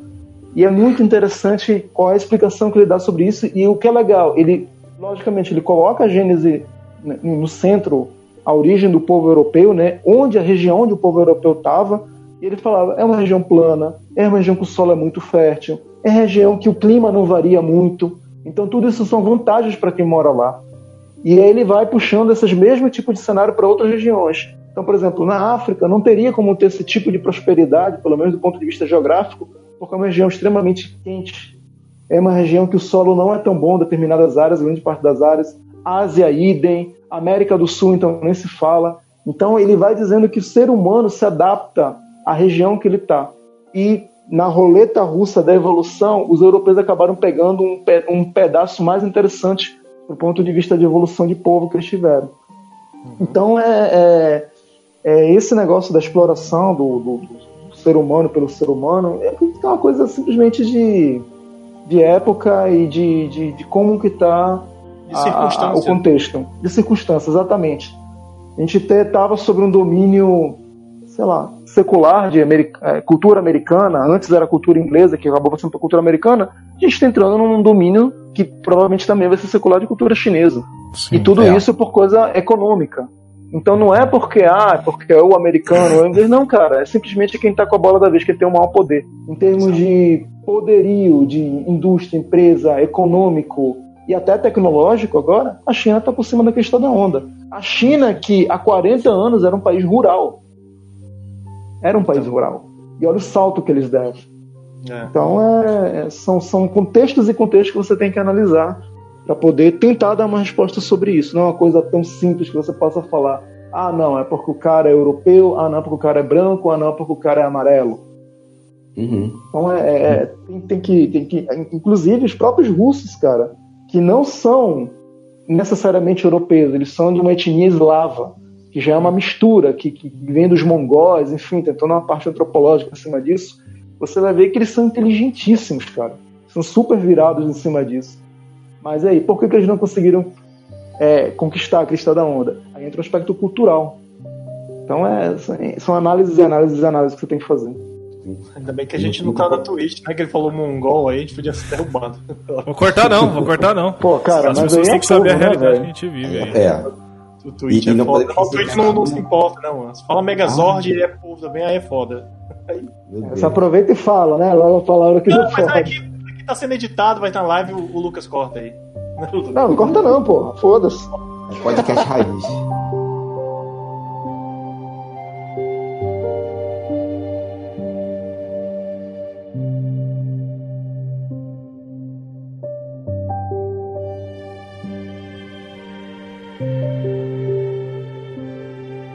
Eu tava vendo as histórias aí do Sebs, eu lembrei do Nobel, né? O cara que, que deu o nome a ele, ele foi ele que criou a dinamite, vocês sabiam disso? Sim, sim. Ele é. não queria ser lembrado por isso, né? Foi, foi, foi o prêmio Nobel. Mas agora eu vou lembrar ele. O cara criou a dinamite, mas ele tinha um propósito bom. Porque ele, ele achou inocentemente que quando um exército visse o outro vendo o poderio que a dinamite tinha de destruir muitos batalhão inteiro, assim, dependendo de como estaria o outro batalhão junto ou não, ele achou que o outro exército, não, cara, os caras são foda demais, vamos parar com a guerra, vamos recuar, acabar com a guerra. E a gente viu que não, né, cara? Você pode usar isso. E tanto, tanto é que fizeram um negócio pior, que o Dr. Albert Einstein também tá no meio aí da parada, criou a bomba atômica e é um puta muito mil vezes maior do que a dinamite e, e não parou porra de guerra nenhuma, né, cara? Fez piorar a parada. Hoje a gente, a gente viveu uma época com muito medo da, da bomba atômica dos Estados Unidos e, e sei lá se tem hoje ainda, né? Eu tenho esse medo ainda. Ah, É, tem. é, ainda, ainda fico com cabreira, cara. Esses caras Assim, cara, é um medo que, assim, qualquer país entrou em guerra, vou lançar as minhas bombas nucleares, acabou, é só aquilo, não tem mais guerra, não tem mais nada. Porque a É. bomba cai, filho, já era todo mundo, acabou o mundo, cara, não tem, É, não tem então. outra. Sim. É muito rápido, é muito preciso o negócio. E nesse, sim, nesse sentido, é uma coisa negativa que eu que eu consigo Sebes ver que o Hamilton é tipo um, um robozinho, né? tipo Sebes- barulho. Ah, Sebes caiu. Sebes voltou. Sebes caiu. Ginger. Isso é uma realidade, né? É uma, é uma praticidade, porém está refletindo em uma. Eu vou citar uma categoria que eu consigo ver porque é o que eu lido todos os dias. Os cobradores de ônibus aqui da minha cidade estão acabando. É, aqui em Fortaleza já acabou, viu, cara? Vou te contar que é uma pena, porque tem muita gente desempregada, bicho. É foda. Exatamente, é isso que Cara, eu quero entrar. A criatividade errada aqui. Então, criaram o cartão, o Vale Transporte no cartão magnético, você encosta na, na- na- no aparelho da catraca, da catraca, você entra, acabou. Você não precisa do cobrador em si. Poucas são as pessoas que usam dinheiro, né? Em alguns ônibus aqui, se você vai pagar o dinheiro, o próprio motorista é, recebe o valor e dá o troco pra você caso precise. É, Lucas, mas assim- assim, ó, isso aí é uma, é uma- Te cortando rapidez, cara, porque é, uma, é, uma, é um pensamento muito elitizado, sabe? Porque quando foi implementado isso aqui em Fortaleza, eles diziam: olha, você só vai poder entrar no ônibus se você tiver um cartão ou carteira de, de, de estudante. Só que o filho da puta que vem lá do, do- do- das áreas mais distantes do- da, da- da cidade aqui do centro. Dificilmente tinha acesso no começo e só andava com seu dinheirinho. Tem o pessoal mais velho que só gosta de andar com seu dinheirinho com moeda. Isso atrapalha tanto a pessoa que está subindo no ônibus, que precisa do ônibus para se deslocar para o trabalho, para um hospital, ou sei lá, para um colégio deixar o filho, como para o motorista, porque o motorista vai ter que tirar a atenção do trânsito, vai ter que demorar mais para dar troco para aquela pessoa, vai ter que, vai ter que dar duas atenções, cara. E, e é um pensamento tão elitizado que, que não, vamos tirar o, o trocador porque tá tendo muito assalto nos ônibus. Sim, não vai, continua tendo assalto, meu filho, porque não vai assaltar mais o trocador, vai assaltar os passageiros. E aí? É. Não mudou nada, velho. Isso foi uma coisa que foi importada da, da Europa, né? O negócio do bilhete único passe. Só que morei em Dublin, na Irlanda, e tinha muito isso. Só que aí aconteceu umas coisas muito interessantes. Primeiro, você tava sem dinheiro, sem dinheiro, perdão, sem o cartão para pegar o ônibus, ótimo. Se você não desse o dinheiro certo, não tem troco. Isso. É, se fode aí. E assim, e tem placa avisando, o dinheiro tem que estar certo. Segundo, é, quando a gente entrava, tinha fila de pico, você tinha duas filas, uma para pagar e outra para passar o cartão. O ônibus não saía enquanto todo mundo não entrasse e o cara não desse troco. Podia ficar 20 minutos parado o ônibus. Foda-se, vai. O cara não podia dirigir dando troco. Dando troco. Não, não tem isso. E outra pessoa falou assim: ah, mas na Europa agiliza, porque tal? Eu falei, gente, vamos lá. Dublin cabe em Piabetá, que é um bairro de Magé. Dublin é muito pequeno. A Europa toda é pequena. Eu até fico brincando assim que o pessoal fala assim: ah, o Rio de Janeiro é um estado muito pequeno. Eu falei, gente, eu cruzo todo Portugal e chego na Espanha em seis horas. Em seis horas eu não atravesso o Rio de Janeiro. Puta. Mas de quê? De ônibus? Não, De de, onde? de De carro? carro? De carro. Caralho, velho. Mas você não atravessa o Rio de Janeiro em seis horas. O estado, tô falando do estado, tá, gente? Aham, aham. Você não atravessa, mas nem fudendo. Aí eu falo assim, gente, a gente não tem. Eu acho que a ideia do bilhete único, né? No plano de Janeiro, é uma ideia muito boa, mas porra, gente, vamos analisar as situações. Foi o que o Canela falou. Aí vem uma pessoa. O Canela tá em Fortaleza, né? Aí vem uma pessoa de uma cidade do interior de Fortaleza e não tem acesso ao bilhete único. Aí não vai dar dinheiro, você não vai ter o cobrador para ter aquele dinheiro. Ou então a pessoa esqueceu de carregar o bilhete único. Isso. então a pessoa perdeu o bilhete único. Sabe, o, o- o- eu acho que o cobrador é extremamente importante, sim. E tem que ter aquele profissional, sim, ali pra gerenciar a parada. E outra, né, empresa de ônibus do Rio de Janeiro, que é uma máfia fodida, o pessoal é rico pra caralho, pode, dar, pode empregar o cara, assim. É, assim, Pode, eu citei o, lance da. Eu citei o lance do cobrador porque é uma realidade que eu vivo todos os dias. Eu pego ônibus todos os dias para trabalhar é, e foi o exemplo mais próximo que eu achei para chegar num ponto. Houve sim um esforço criativo para você, entre aspas, vou deixar entre aspas aqui, trabalhar com uma facilidade, né? O, o bilhete único, o vale transporte, o cartãozinho, a carteirinha, vou chamar de carteirinha. Ele é o mais prático porque encostou ali, já está debitado, acabou, você passa a catraca, beleza. Só que aí entra o ponto. É bonito, é bom, é fácil pra gente, para pessoas que têm condições, para as outras pessoas, como o Felipe citou, nem tanto. E, e foi um poder, um investimento criativo para tirar uma profissão do meio. Ok? Não vou Sim. citar se é bom ou ruim. Tô só colocando fatos na mesa. Tá. E isso a gente já tá vendo. Muitas pessoas estão investindo pesado em tecnologias, em criar tecnologias para robôs, para inteligências artificiais que possa substituir a mão de obra humana. Você vê isso em metalúrgicas, você vê isso em empresas que fabricam carros, motos, eh, aparelhos domésticos. Você está vendo que cada vez mais robôs estão substituindo trabalhos humanos. E esses- essas profissões estão sendo descartadas porque não precisa, já que você tem aí um robozinho trabalhando. E isso é um exemplo da negatividade, pelo menos ao meu ver. É, eu não vejo. Isso a gente vai entrar numa discussão assim, mas a- a eu não consigo ver uma, uma, uma ideia para os dois lados. Beleza, você vai incluir um, um robô aqui para fazer esse trabalho, que muitas vezes é um trabalho perigoso, dependendo do caso, que você coloca uma pessoa numa situação perigosíssima, sendo que um robô pode fazer aquilo. Mas e aquela pessoa? Para onde ela vai ser realocada? Aquele robô está tomando a profissão dela. Aonde ela vai ser colocada? O que, que ela vai fazer? Ou simplesmente vão deixar não ela que lute para estudar de novo e procurar uma outra profissão? Isso é um lado negativo que eu vejo da criatividade. Um lado egoísta. Às vezes você cria coisas pensando em um lado só e esquece o outro. Vamos dar um nome? Uber. Por favor. A empresa Uber, que não dá dinheiro, né? O Uber, inclusive, está sempre no negativo. Ela só ganha dinheiro por causa de investimentos em bolsas de valores. Mas assim, já estão é, é, testando. É, lógico, um teste muito pequeno, cidades muito pequenas da Europa, o Uber robô. É um carro que você simplesmente pega no celular. Quero ir para casa do Canela, tá aqui o endereço, papapá, bota, você tá no carro, no banco de trás, acabou. O carro todo automatizado. Cogita que em 15 anos, a, a metade da frota do Uber no planeta, no planeta, será de robôs. Cacete, velho. É utopia, é uma maluquice, é sci-fi na veia? Pode até ser, mas pense nisso. Há 30 anos atrás, se alguém falasse para os nossos pais que a gente já está gravando através de ondas invisíveis, alguém ia acreditar? Jamais. Exato, exato. O Uber é um exemplo disso cabal, assim, eu, falo as pessoas, falo, é bonitinha, a empresa auxilia, tá dando emprego agora, olha para daqui a 15 anos, 15 anos, olha para daqui a 30 anos. E sobre o que vai acontecer com essas pessoas, aí vem um cara que eu debrucei muito sobre ele por causa do mestrado, que foi o Thomas Piketty, que ele escreveu o livro O Capital do Século XXI, tô até olhando por ele aqui agora, e ele é um dos maiores pensadores aqui da, da ele é francês, então ele é um, um dos maiores pensadores aqui da Europa sobre a possibilidade de termos uma renda mínima universal. Já Exatamente. ouvi falar disso. Já ouvi falar. Exatamente. É, e assim, chocante. Isso está sendo cogitado desde o final do século XVIII. Ele, ele lançou. Mas é. É, sério, eu não tinha noção, assim, final do século XVIII, bicho.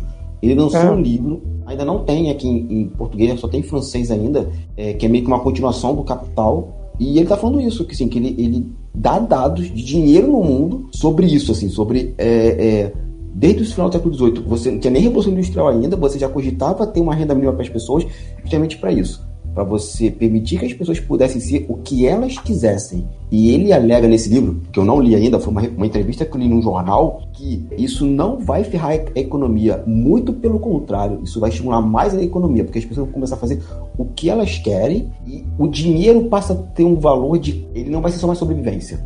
Eu vou querer adquirir coisas que eu quero, porque eu sei que eu tenho dois mil, sei lá, vamos lá, dois mil reais no mês na minha conta. Então eu vou trabalhar com o que eu quero, vou sejar dinheiro, beleza o dinheiro das minhas contas está garantido. A minha satisfação pessoal é outra. Só me dá 500 reais. Tô dando um número maluco, mas sou feliz. Então ele fala que isso pode diminuir, inclusive, os sinais de depressão no planeta. Ele é muito enfático nisso, assim. Ele, ele- lógico, é meio ufanista para um caralho. Mas para pra pensar, a gente hoje tem problemas de depressão seríssima por causa dessa vida maluca que a gente tem, assim, de, sabe? De, Cobrança, E o cara né? fala de cobrança, De tal, todos de chefe de chefe fudendo o nosso trabalho, sendo porque a gente faz muito trabalho que a gente não gosta porque tem, tem que pagar a conta. Tu falou essa relação de trabalho, tá pior ainda com, a- com o avanço dessa tecnologia, porque teria que ser melhor. É, tem o seu lado bom, por exemplo, o. WhatsApp, a gente consegue se comunicar melhor, mas que algumas pessoas não entendem a relação trabalho-descanso que às vezes lhe cobram num sábado de noite, no domingo à noite, que é o seu momento de lazer, né, o seu momento de descanso. E feriado, Não, né? amanhã é feriado, ó, amanhã a gente tem que fazer isso e isso. Não, cara, amanhã a gente conversa sobre isso. Mas então, mas aí pra, tua, pra cada evolução, a resposta vem com o tempo.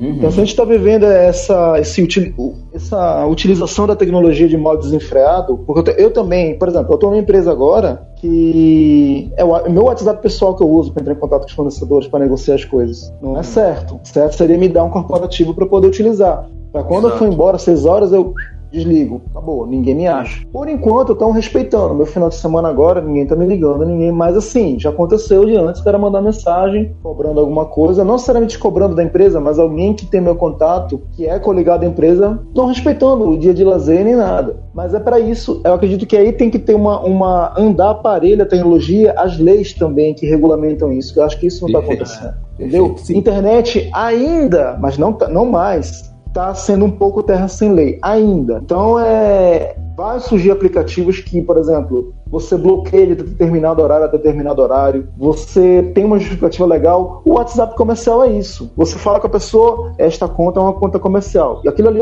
não é só uma informação, é também um aviso. Tipo, não mija fora do pinico aqui. Porque tudo que tu falar aqui nesse WhatsApp, eu posso usar por termos legais contra você. Pode crer. Então, muito cuidado isso quando você conversa com uma conta comercial. Não fica de sacanagem. Não fala uma coisa que você acha que é porque, ah, o WhatsApp eu mando um meme e tal.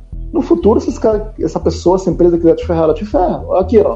cara tá falando mande- mim. O que, vo- não o que você falou nude. aqui. É, não mande nude sem querer. O que você falou aqui, cara, tem, tem poder de lei. Sobre a questão do, do Uber e também dos cobradores, sim, é uma preocupação passa pela história da renda universal. Só que assim, cara, eu, eu acredito que a renda universal tem que ter um fim e um, e um meio para isso. Porque não necessariamente toda a raça humana, mas é um, certo tipo de pessoa que é, costuma se acomodar com determinada posição. Isso tem inclusive nos Estados Unidos. Tem gente que forja documento, forja doença para viver do auxílio do governo. E tá lá numa vida não de luxo, mas que tá ali, tá bancando as coisas dela e tá ali. E não quer ir atrás do que gosta, não, quer simplesmente quer ficar em casa o dia inteiro, consumindo, consumindo, consumindo. Exato. Teria que ter. um- eu, eu- eu- acredito que o caminho é esse. Vocês falaram aí da Europa, mas em Buenos Aires inteira, Milton, não tem cobrador nos ônibus. É só motorista, cara.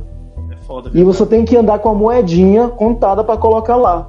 Às vezes, quando você não tá, o motorista, se ele tiver de boa vontade, ele te dá um troco, senão não, desce. A Argentina Então- é a Europa da América do Sul. Então, Não, não, não. Não fala isso não, cara. Entendeu? Então, é, eu acho que é adaptação e adaptação, cara. Então, é, é adaptação dos tempos. As coisas realmente estão mudando, estão mutando. O Uber é um caso disso, que estão tentando enquadrar o Uber na- na- na- em abuso trabalhista, lei trabalhista. É. Cara, isso é uma, uma briga longa, velho. Uma briga longa. Porque se o Uber, beleza, chegar a virar uma coisa que não é nem trabalhista e nem independente, vai voltar a ser o que era táxi. E taxista, cara, é explorado pra caralho. É. Não sei se você sabe, eu tive um amigo meu que é taxista, eles alugam placa. O cara não tem carro, ele aluga placa e ele já começa o dia no déficit. Ele tem que pagar, sei lá, 200 reais por dia pro dono do táxi. Meu tio é taxista. Então é, é, é- é- ah, tá, é, é regularizada e tal, mas e aí? Entra de novo na roda do capitalismo selvagem. Você tem que continuar dando dinheiro pro cara. Eu tenho uma frota de táxis, eu alugo para o fulaninho que é ser taxista. Beleza, mas todo dia você já começa devendo 200 reais pra mim. O que você fizer além de 200 reais é o lucro. Então é, é complicado, tem que saber dosar bem como você vai abordar essas questões, né? É, a questão da, da, da, verba universal eu acho interessante, mas tem que ter muito bem pautado em que caso, em que sentimento. Não é simplesmente dar de uma maneira irrefreada para qualquer pessoa. Ah, você não tem emprego, você não tem qualificação, toma aqui teu, teus dois mil reais por mês. Porque dinheiro, por mais que a galera, algumas pessoas achem que não, mas o dinheiro custa, cara. E gera, se, se, quanto, é, é uma lógica meio perversa do mercado, mas quanto mais gente tem mais condições, as empresas que fornecem bens e serviços elas vão aumentar o preço, porque elas sabem que tem mais gente com condições daquilo. Então ela Uhum. vai querer visar o lucro, ela vai aumentar o preço daquilo ali. É a lei da oferta e procura, a lei da inflação. Né? Então é, é- é complicado por esse lado, cara. Eu acho que é, economia, ciências econômicas, ciências humanas andam ali parelhas no que você vai fazer. E o direito está ali do lado pra, também para regulamentar essa porra toda.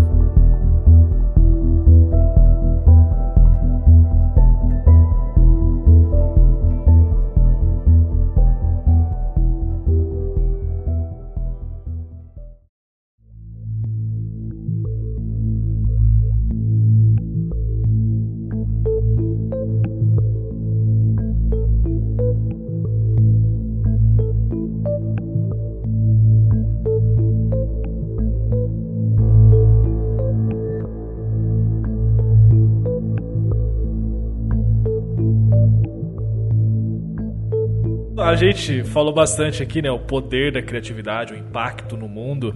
A gente tenta criar conteúdos diários para gerar um impacto também, né?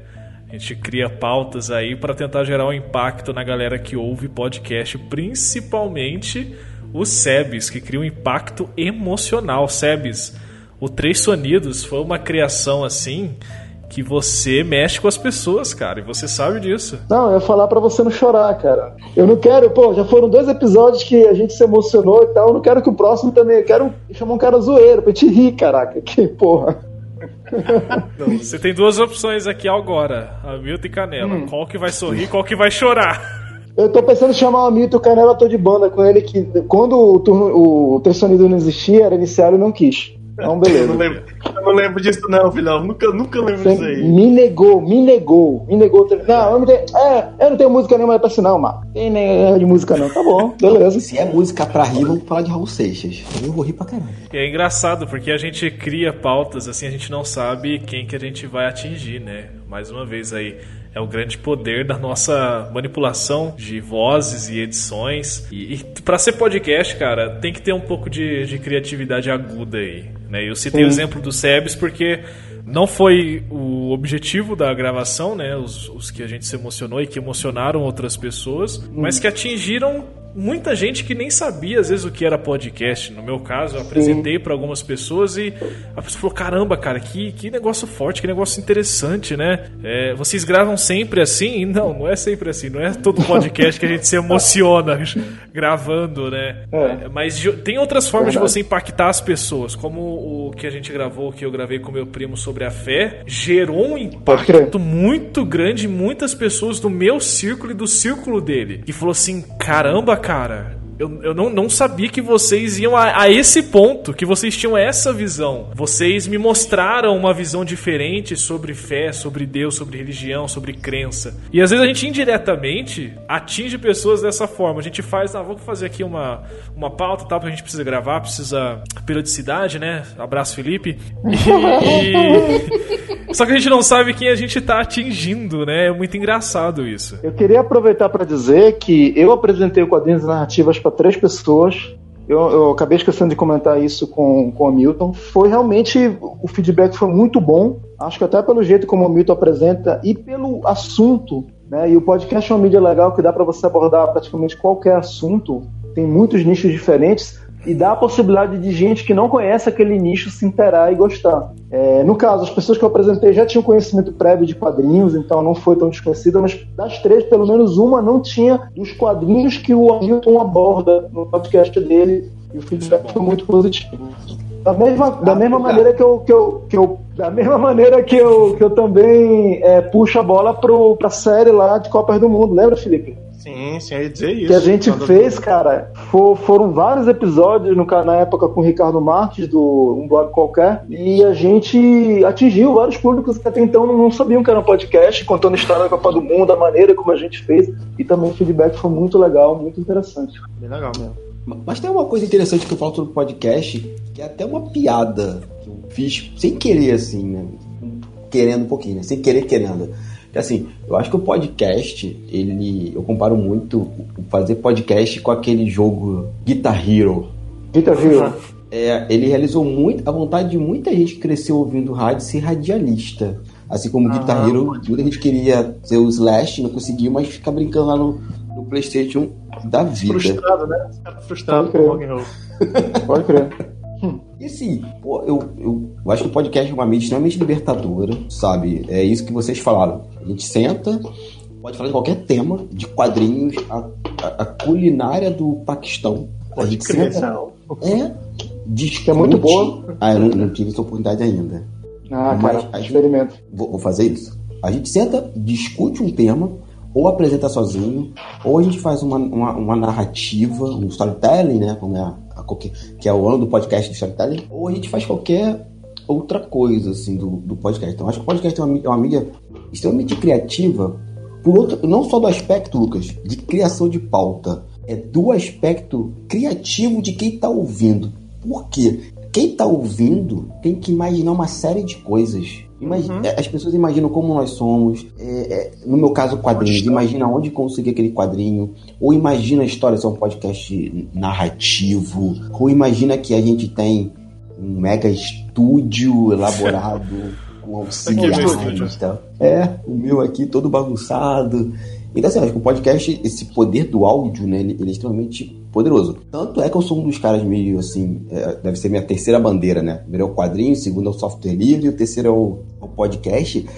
É, como eu vejo com maus olhos, com péssimos olhos, a ideia de você ter uma única empresa dominando a podosfera internacional. Como a gente vê agora o que está acontecendo com o Spotify, que é uma coisa criativa. Olha, eu tenho uma única plataforma que você com dois cliques você vai lá e ou um podcast. Isso é muito bacana, mas é criativo. Mas pode virar conteúdo com o YouTube, né? A gente tem hoje aí alguns podcasts que são exclusivos do, do Spotify e que hoje e que você não vem para cá que a gente vai ter muito dinheiro, vamos fazer o bolo crescer para depois dividir esse bolo e a gente sabe o que aconteceu com o YouTube, né? Isso nunca funcionou. O YouTube dá Pois é, dinheiro é. quem é mais criativo ou que tem uma melhor equipe de marketing. A gente não sabe ainda. Mas acho que o podcast, voltando à pergunta, o podcast assim, tem que ter uma criatividade para fazer pauta. No meu caso, nem muito. Eu até repito a pauta. O pessoal ouvir com muita atenção, eu só tiro o nome das pessoas, mas eu faço as minhas perguntas. Mas tem que ter uma criatividade ali Mas você de- falou, você falou um negócio que você você é, traduziu o que é o livro. É um romance, você vai ler um romance, você só tem a escrita, mas quem imagina cenário, quem imagina ah, as roupas que os personagens estão usando, quem imagina a a fisionomia característica é a pessoa, né? Você cria na sua cabeça aquele mundo, aquela ideia do, poxa, ele é assim, ele é assado, ele é daquele jeito. E com podcast é verdade, você falou é verdade. Quando a gente ouve um podcast a primeira vez, a gente não sabe quem são as pessoas, né? Geralmente a gente se decepciona quando vai ver o rosto. Você dá um rosto para aquela pessoa, mas na sua cabeça você tenta imaginar, né, quem é o dono daquela voz. E isso é muito legal, cara, é verdade. É um ponto da criatividade ao contrário. Quem tá ouvindo a gente agora e nunca viu os nossos rostos, não, sabe, não conhece a gente, começa a imaginar quem nós somos, de onde nós viemos, a cidade, estado e tal. É um ponto interessante que você falou aí, viu, Hamilton? Um pontinho aqui pra você, vou deixar anotado, no final você pega o seu prêmio. Obrigado, fico muito feliz. Outro aspecto criativo é na edição, né, gente? A gente Nossa. cria um podcast Deus do céu. e tem que ter uma né? coisa. É, tem que ter uma coisa ali assim. é, que eu sempre falo, é que história eu tô contando com esse podcast. Em minha storytelling, eu digo assim, uma narrativa assim, mas que história eu tô contando com esse podcast? O que que eu tenho É. que, que- que aumentar, o que que eu tenho que retirar? É, é um, é, um, é um ato criativo ali muito grande, não é domínio de de ferramenta criatividade, apenas. É. Complementando o que tu tá falando, a- é, não só a criatividade de quem tá, de quem tá ouvindo a gente, mas também de quem, da gente que faz, né? Porque Sim. não sei no caso de vocês, mas eu penso muito de que situação a pessoa tá ouvindo a gente, de, de como ela tá ouvindo a gente, como ela vai receber o que a gente vai falar. É, quando eu falo de futebol, eu penso sempre no público do time adversário, eu sempre eu tento falar bem de quem tá bem, independente se não é meu time. Às vezes eu tenho que falar do Flamengo bem, às vezes eu tenho que falar do Flamengo bem, mas acontece.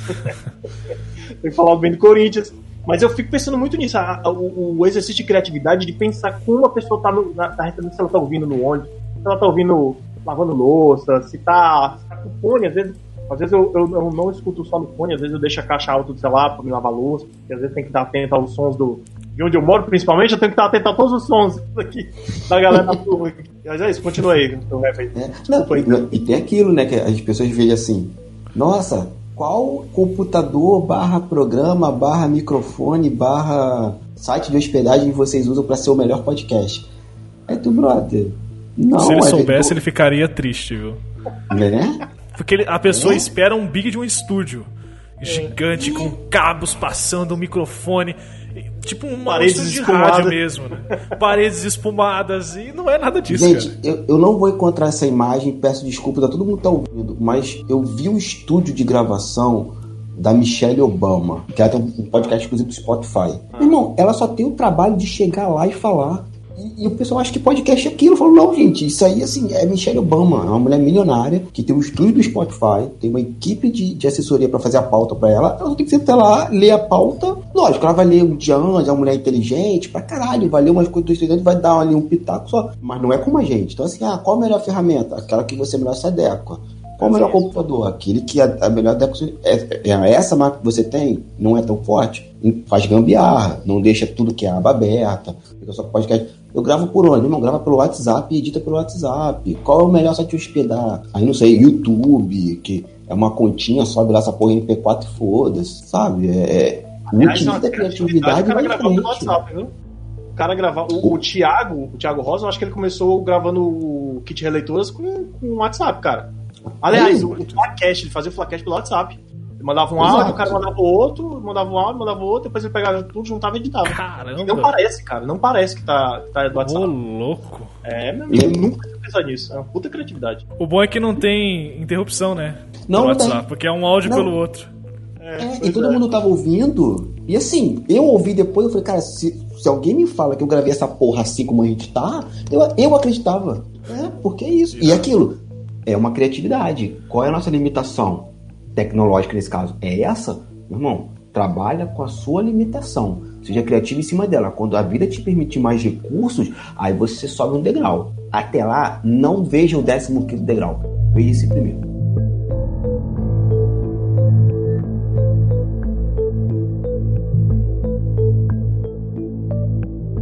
Gente, último bloco pra finalizar, pra ajudar a galera aí que tá entrando nesse mundo criativo, uma pessoa criativa ou, sei lá, simplesmente gosta de criar coisas mediante a sua vocação, a sua área de atuação. Como que vocês estimulam as suas criatividades? Vocês ouvem alguma coisa antes? Vocês tomam alguma coisa antes? Vocês dormem mais? Vocês O que, que vocês fazem pra estimular a sua criatividade e tá liberado falar aqui de qualquer coisa, viu? Eu, Felipe? Felipe toma eu um chá diferente. Olha só, eu gostaria de falar, porque nessa gravação nossa era para estar participando um amigo meu, lá de Manaus, o nome dele é Sérgio Lassini, mas ele é muito mais conhecido como Batata. Então, Batata, isso aqui tá indo para você. Você tinha me, me abordado na semana que você queria saber como é que é o podcast, como é que é esse mundo. Tô interessado em entrar nessa, queria gravar alguma coisa com meus amigos, então vamos lá, cara. O Lucas levantou a bola aí sobre a questão da inspiração. Claro. Claro. Só um minutinho, sério, sério, só um. Hum.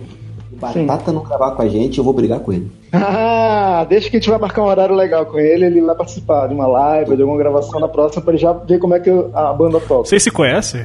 Não, eu só tô Ué, eu começando tá tirando Ah, a tá. onda, não percebeu não, cara.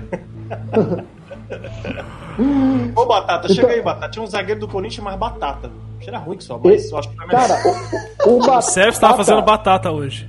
o Batata é o goleiro, tá falando batata doce. O Batata era um dos melhores goleiros com quem eu joguei, cara. Se não, vai dar goleiro. O Goleiro do Corinthians é amigo. Meu amigo, claro. Que porra de Corinthians? Ah, tá. Ah. Corinthians é referência?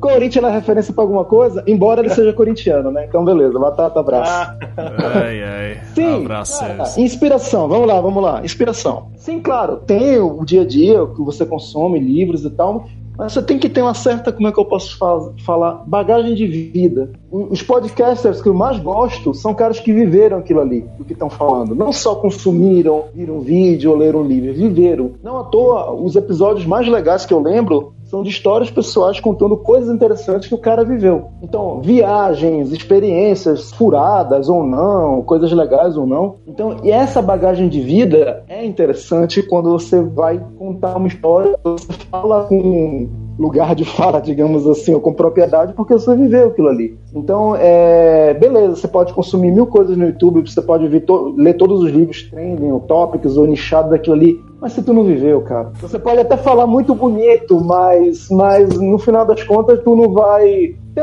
digamos, pelo menos comigo, uma certa empatia do meu lado. Cara, quando eu vou trabalhar, eu tenho uns certos rituais, assim, pra estimular minha criatividade. Primeiro, quando eu vou começar um projeto novo, eu me cerco daquilo do tudo do projeto. Então, assim, estou fazendo uma história de fantasia medieval, então eu vou consumir muito material de fantasia medieval.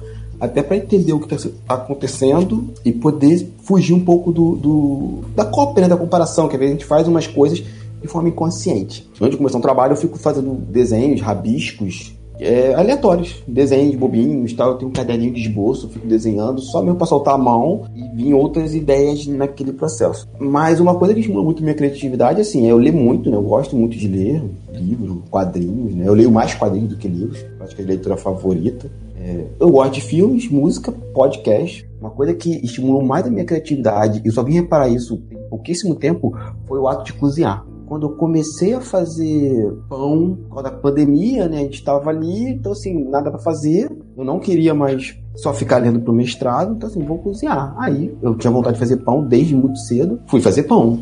Fui fazer pão. E de, descobri receita de como fazer o fermento biológico, é, tempo de maturação, uma série de coisas. Isso, o ato de fazer físico, né? De você estar tá ali que a gente fazer pão é bater no negócio, ficar esperando 12 horas o negócio ficar pronto, a massa fermentar, tudo isso, ensina você a ter paciência, saber que você vai começar agora, você vai consumir 24 horas, dependendo do pão, 48 horas depois. E eu reparei que isso começou a me, me deixar bem mais criativo em outros aspectos da minha vida. Talvez a paciência de fazer o pão, eu consegui estender isso para outros, outros fatores da, do meu trabalho criativo, como por exemplo, eu não tenho uma resposta, eu simplesmente paro vou fazer outra coisa que a resposta vem, sabe? Eu, eu reparei isso, o ato de cozinhar, pão principalmente, me deixou bem mais, bem mais criativo.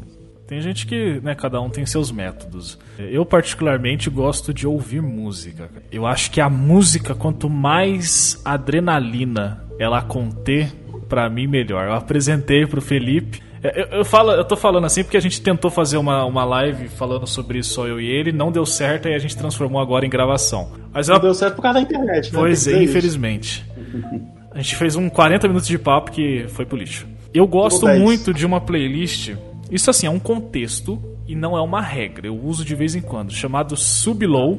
Tem no YouTube, tem no Spotify, que são músicas sujas. Elas são umas batidas sujas. Eu recomendo. Eu vou deixar o link na descrição do episódio, passem lá para ver.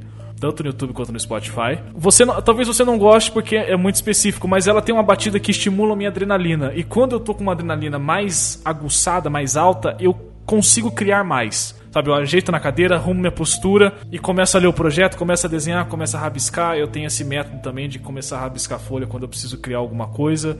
Eu tento materializar tudo que está na minha cabeça de ideias, de ondas. Então eu vou escrevendo, vou desenhando, vou qualquer ideia, dá mais porca possível, eu anoto, eu vou escrevendo desenho, faço tudo naquela folha, porque aquilo eu consigo tirar da minha cabeça, como se eu abrisse uma gaveta, pegasse a ideia e colocasse ali naquela folha e eu consigo entender o que está acontecendo. E quando eu tô pra criar alguma coisa, eu taco essa playlist e ela me ajuda bastante. Tem outras também que me ajudam, mas eu particularmente gosto de algo que estimula a minha adrenalina. Eu acho que com adrenalina eu consigo criar melhor, consigo é, trabalhar as minhas ideias de uma maneira mais aberta. Coisa de jovem, jovens. Coisa de jovem, Felipe. E você, o que, que você ouve? Depois... Que que você... Ah, eu gosto de tomar Hamilton... café também, é sempre bom.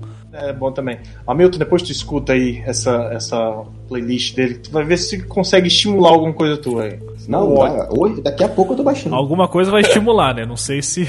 Vai estimular raiva, ódio. Cara, é, eu não sei, eu nunca parei para pensar se, se eu tinha alguma, algum ritual para estimular a criatividade. Porque, é, por exemplo, eu já toquei em banda, né? E a gente fazia música própria.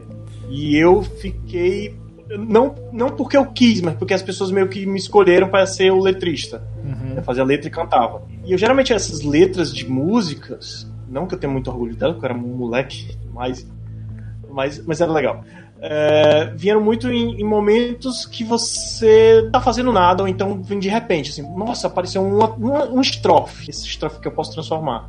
Eu, eu nunca parei pra, pra, tipo, agora eu preciso me estimular. Hoje em dia eu preciso, eu preciso ter um tempo para no trabalho, né? O, o, Hamilton falou dele na experiência de casa. Então, em casa ele tem, ele pode fazer outros estímulos, ele pode ir pra uma, uhum. pra uma TV ou pode fazer um pão. Vamos fazer na culinária, como ele falou. Eu no meu trabalho eu não posso. Então, e, e, é muito mais corrido. Aliás, eu não sei se é tão corrido quanto o do Hamilton. Mas pelo que ele falou, parece que é projetos grandes e que demoram um pouco mais de tempo e tudo. E no meu caso, às vezes, é uma coisa para ontem. Então eu tenho que, uhum. eu tenho que me estimular. E, geralmente eu fico, sei lá, eu tento ver outra coisa, eu tento, eu tento sair daquela área, ou então é, abrir várias abas, abas sobre o assunto que eu estou atrás. Seja de filme, seja de, de áreas, seja de vetor seja alguma referência pop, aí na música também, mas música mais para poder tranquilizar minha mente. Antigamente eu escutava muito punk rock, né? Eu escutava punk rock e às vezes eu parava com o punk rock, esquecia o trabalho, porque eu ficava estimulado com a música. E eu descobri outro tipo de música que eu escuto que é totalmente diferente do punk rock, que me deixa mais tranquilo, me deixa mais ameno, que vai. Eu sei que você tá rindo. É, eu já escuto, eu essa porra desse, esses álbuns vários. Não sei se o Hamilton sabe, mas Hamilton, ano passado eu descobri um fenômeno que eu não conhecia chamado Lana Del Rey. Viu? Não, mas eu tô curioso agora. Coisa de É um artista jovem, pop. coisa de é, jovem. uma coisa de jovem, bem jovem, uma mulher. Ó, a que ela não canta esses pop. Ela, é, ela, tem- não, ela deve ter uns 32 anos hoje em dia, 33, sei lá. Mas que ela, ela não canta esses pops assim, tipo Britney Spears, né?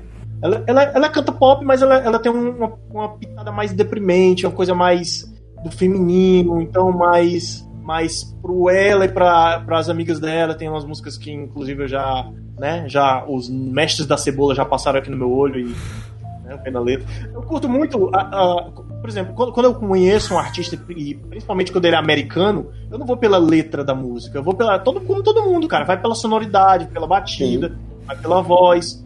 E depois que eu fui descobrindo essas letras, né? Claro que eu, depois eu vou curioso, quero saber como é que canta e vou ler. Aí depois eu descobri, mas o que me, o que me acalmava era o jeito, a voz como entrava no ouvido, a forma meio rouca de algumas músicas que ela canta. E aí depois eu descobri outra artista que é a. Como é o nome daquela cantora, cara? Depois eu falo pra vocês. Descobri no YouTube aí, eu descobri que ela tem um álbum, Un- Unravable. Mas esse tipo de som tá me deixando mais. me estimula a criar coisas, a ficar mais tranquilo, a olhar na internet algum outro assunto e de repente, opa, eu acho que aquilo acalma minha mente.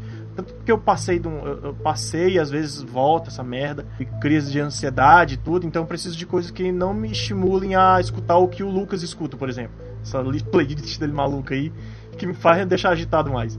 E é isso, cara, eu não, eu não, eu não, paro numa, coisa específica, eu não tenho um rito específico pra, pra criatividade. Porra, agora eu preciso criar, vou fazer esse rito aqui, vou trocar cueca, não sei. Não, o Moore falou sobre criatividade e foi muito engraçado, né? Que uma vez perguntaram pra ele: Ah, seu Alan Moore, como é que o senhor consegue se manter tão criativo e tal, não sei o quê. Aí ele falou: Simples. Eu levanto de manhã, vou pra cozinha tomar meu café, olho minha geladeira e vejo hipoteca, escola das meninas, conta de luz e gás. Eu já ouvi isso. Tomo meu café e vou trabalhar. Pô, É isso, é isso aí. Resumiu o que eu faço. Exato. Ó, uma vez eu ouvi uma frase que era assim: o amador. Não, como é que é? Ih, rapaz. Tá, acho que é. Não, é por aí. O amador, ele precisa de inspiração pra criar. O profissional tem que trabalhar no dia seguinte. Ou seja, o profissional, meu amigo, se ele tá inspirado ou não, ele tem que trabalhar, senão ele não paga as contas dele. É, a frase é mais ou menos essa. Eu não, eu não lembro exatamente as palavras, mas é mais ou menos essa. E é, uma mas é grande isso realidade, né? Sim, é, é, é exatamente. Ah, tem que ter criatividade. Meu irmão, vai fazer. E tem outra, né, gente? Você, a gente não vai ser criativo e genial o tempo todo. Tem Sim. coisa que vai sair. é, tem uma piada, né, com Harry Potter, né? É, mal feito, feito, é um pouquinho demais para um cacete. Mas assim, tem trabalho que vai sair, porra, não vai ser seu melhor. É, dentro aqui do nosso escopo podcast. Tem podcast que a gente ouve, caralho, por que, que eu editei essa porra tão mal feita? Mas tem que sair, meu irmão. E vai É. em frente, vida que segue, melhora no próximo e tranquilo. Mas Segue isso é um exemplo. Olha como nós éramos no começo, nas primeiras criações de podcast. É por isso aí já entra uma outra frase que Eu eu não- gosto muito. A excelência, ele é um hábito. Você não é excelente, Sim. você está excelente. Se você perde esse hábito, você Exato. perde a excelência. O próprio ato de falar pra gente que, pra mim, pelo menos, eu sou muito tímido, né? Eu sempre, sempre muito retraído. Pra começar a gravar podcast foi, um, foi uma lenda, cara. Então, eu tive que me, me rodear de criativos, de tanto escutar muito podcast, como escutar muita gente falando como se falar em podcast, assim. Não, não de entonação de voz, né? De ser um locutor e tal, mas né, você dá, fala, dá a palavra, inclusive vocês aqui mesmo, é, o Sebs, a gente conversando em off, já falou muito assim sobre, sobre como o melhor jeito de fazer podcast, né? Lógico que a gente aqui não é os doutores, os, os fodões do- da, da mídia, mas a gente aprendeu muito, como você tá falando, né? Eu, eu lembrei de uma, de uma coisa, cara, eu consigo ter muitas ideias tomando banho. Tomando banho, cara, vem muita ideia, né? Tanto pra, pra gravar, eu tô sem ideia total e do nada vem, vem ideia de pauta pra, pra papo canela. Você sabe que pra mim, quando eu tô na academia, é a hora que eu descanso a minha cabeça. É científico isso, eu já vi outras pessoas falando isso. Que quando ela vai treinar, ela pode estar com um milhão de coisas na cabeça, mas é a hora que ela vai arregaçar o corpo dela e descansar a mente. Na academia eu tive muitas ideias também. Não sei explicar cientificamente se alguém que tá ouvindo souber por que disso, porque eu já ouvi outras pessoas falando isso. É, explica aí, bota no comentário, manda um e-mail pra gente que vai ser legal ter essa informação. Na academia eu também consigo ter bastante ideias. Legal. Eu já ouvi falar que assim, é um momento que a- o nosso. Eu não faço academia, mas eu já ouvi assim. Você estimula outras partes do seu cérebro ligadas ao aspecto físico e deixa o aspecto mental em segundo plano, né? Porque você vai, sei lá, Lucas pode fazer mais do que eu. Você vai lá fazer uma esteira.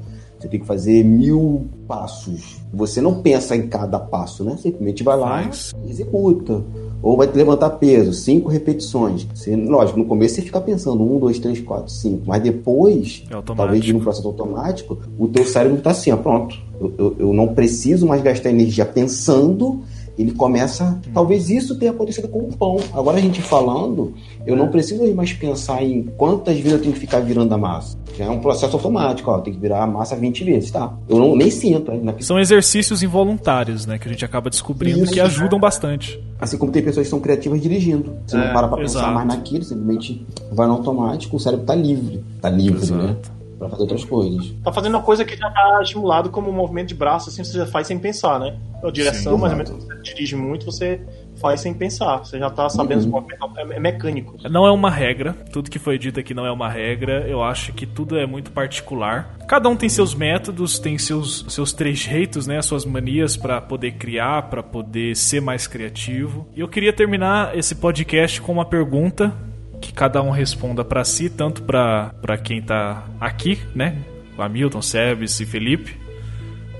O cara do sorvete também tá participando. Nós seis aqui. sorvete. E a pergunta é a seguinte, cara. Por qual criação você quer ser lembrado nesse mundo? Essa é a pergunta que eu deixo pra vocês.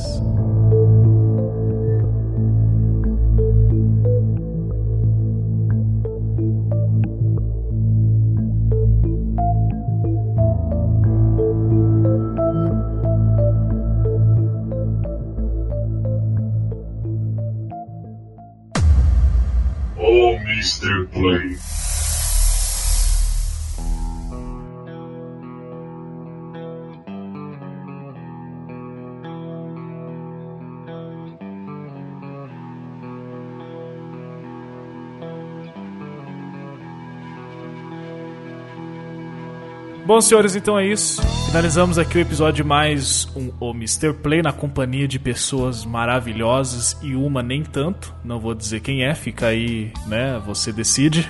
Vou manter esse segredo. E eu quero agradecer aqui ao- aos donos da casa, né? Sebes, Cabuna, Felipe, eu, todo mundo aí reunido nessa beleza linda, todo mundo muito lindo, muito cheiroso.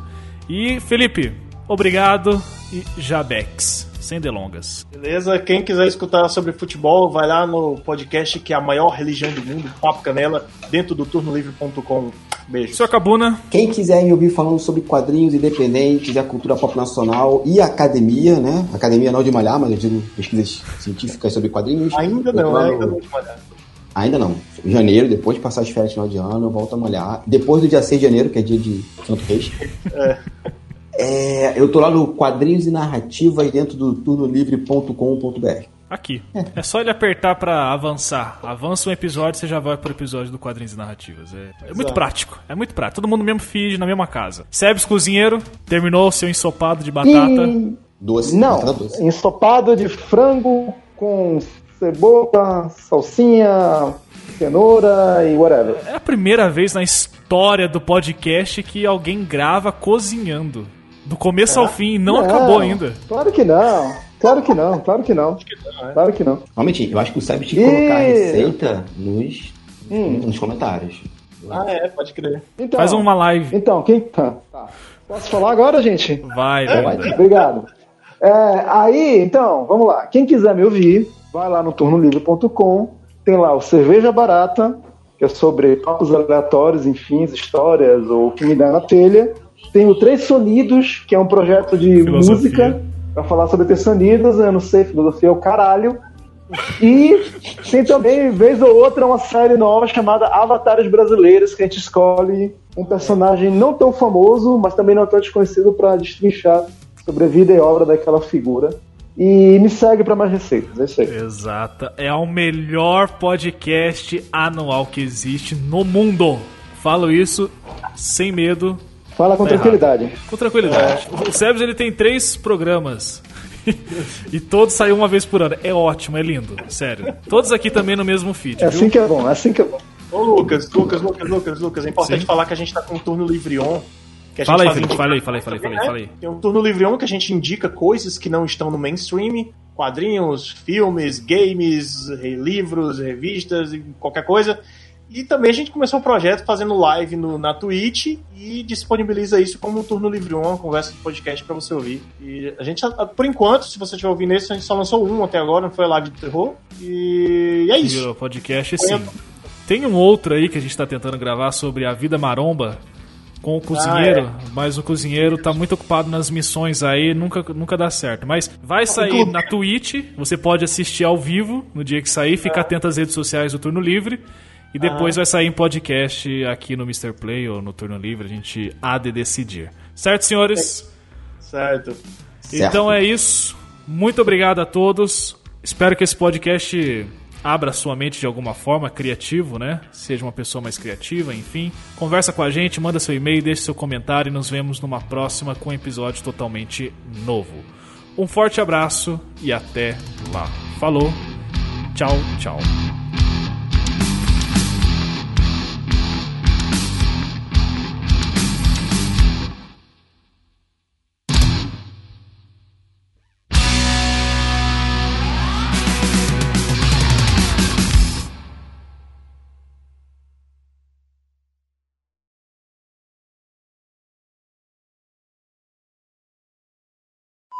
Ah, é muito tempo pra editar. Marketing, a criatividade aí rolando. Brainstorm, brainstorm. Brainstorm, exato. Não, mas eu só, gente, eu, tô botando pilha mesmo, tô falando sério mesmo. Acho que, acho Eu que essa é uma pegada é muito foda. Não, mas é isso que a gente vai falar agora, cara. Nessa- Podcast nessa e pilha aí- criação, velho. É, nessa pilha aí que eu, que eu adotei o do, do que o Sebs falou pro, pro Papo Canela, a maior religião do mundo. Futebol. Maior religião do mundo, é, pode crer. Copiou a ideia do Sebs. O Sebs se eu- esforçou tanto pra criar que o Felipe foi lá e. Aí não tem um podcast de futebol, então tá bom, é meu agora. Não, Você cara, liberou, Sebs, ele usar? Liberei, liberei. Não, quando eu, eu ouço essa frase, eu, caralho, assim, da, sabe, é aquele momento que eu fico com inveja. Eu, falo, "Para, eu deveria ter falado isso em algum momento da minha vida. Ter criado isso. Que puta que faz muito sentido, bicho. Faz muito sentido. É, porque você vai em qualquer lugar que tem outra religião, mas os caras jogam bola, velho. É. É. Porra, cara, eu, eu, eu ouço isso e falo, caralho, meu irmão, sabe? É de fato, é a maior religião do mundo. Eu acho, eu acho o Sebs muito criativo, bicho. Nossa, declarações aqui ao vivo. Que Eu isso? também, não, mas eu também acho, assim. Eu acho mesmo. Olha, ele ficou até quietinho, sem graça. Vermelho, ó. Tá, tá vendo? Ficou Vermelho. vermelho. Mostra o tomate aí. Mostra o tomate.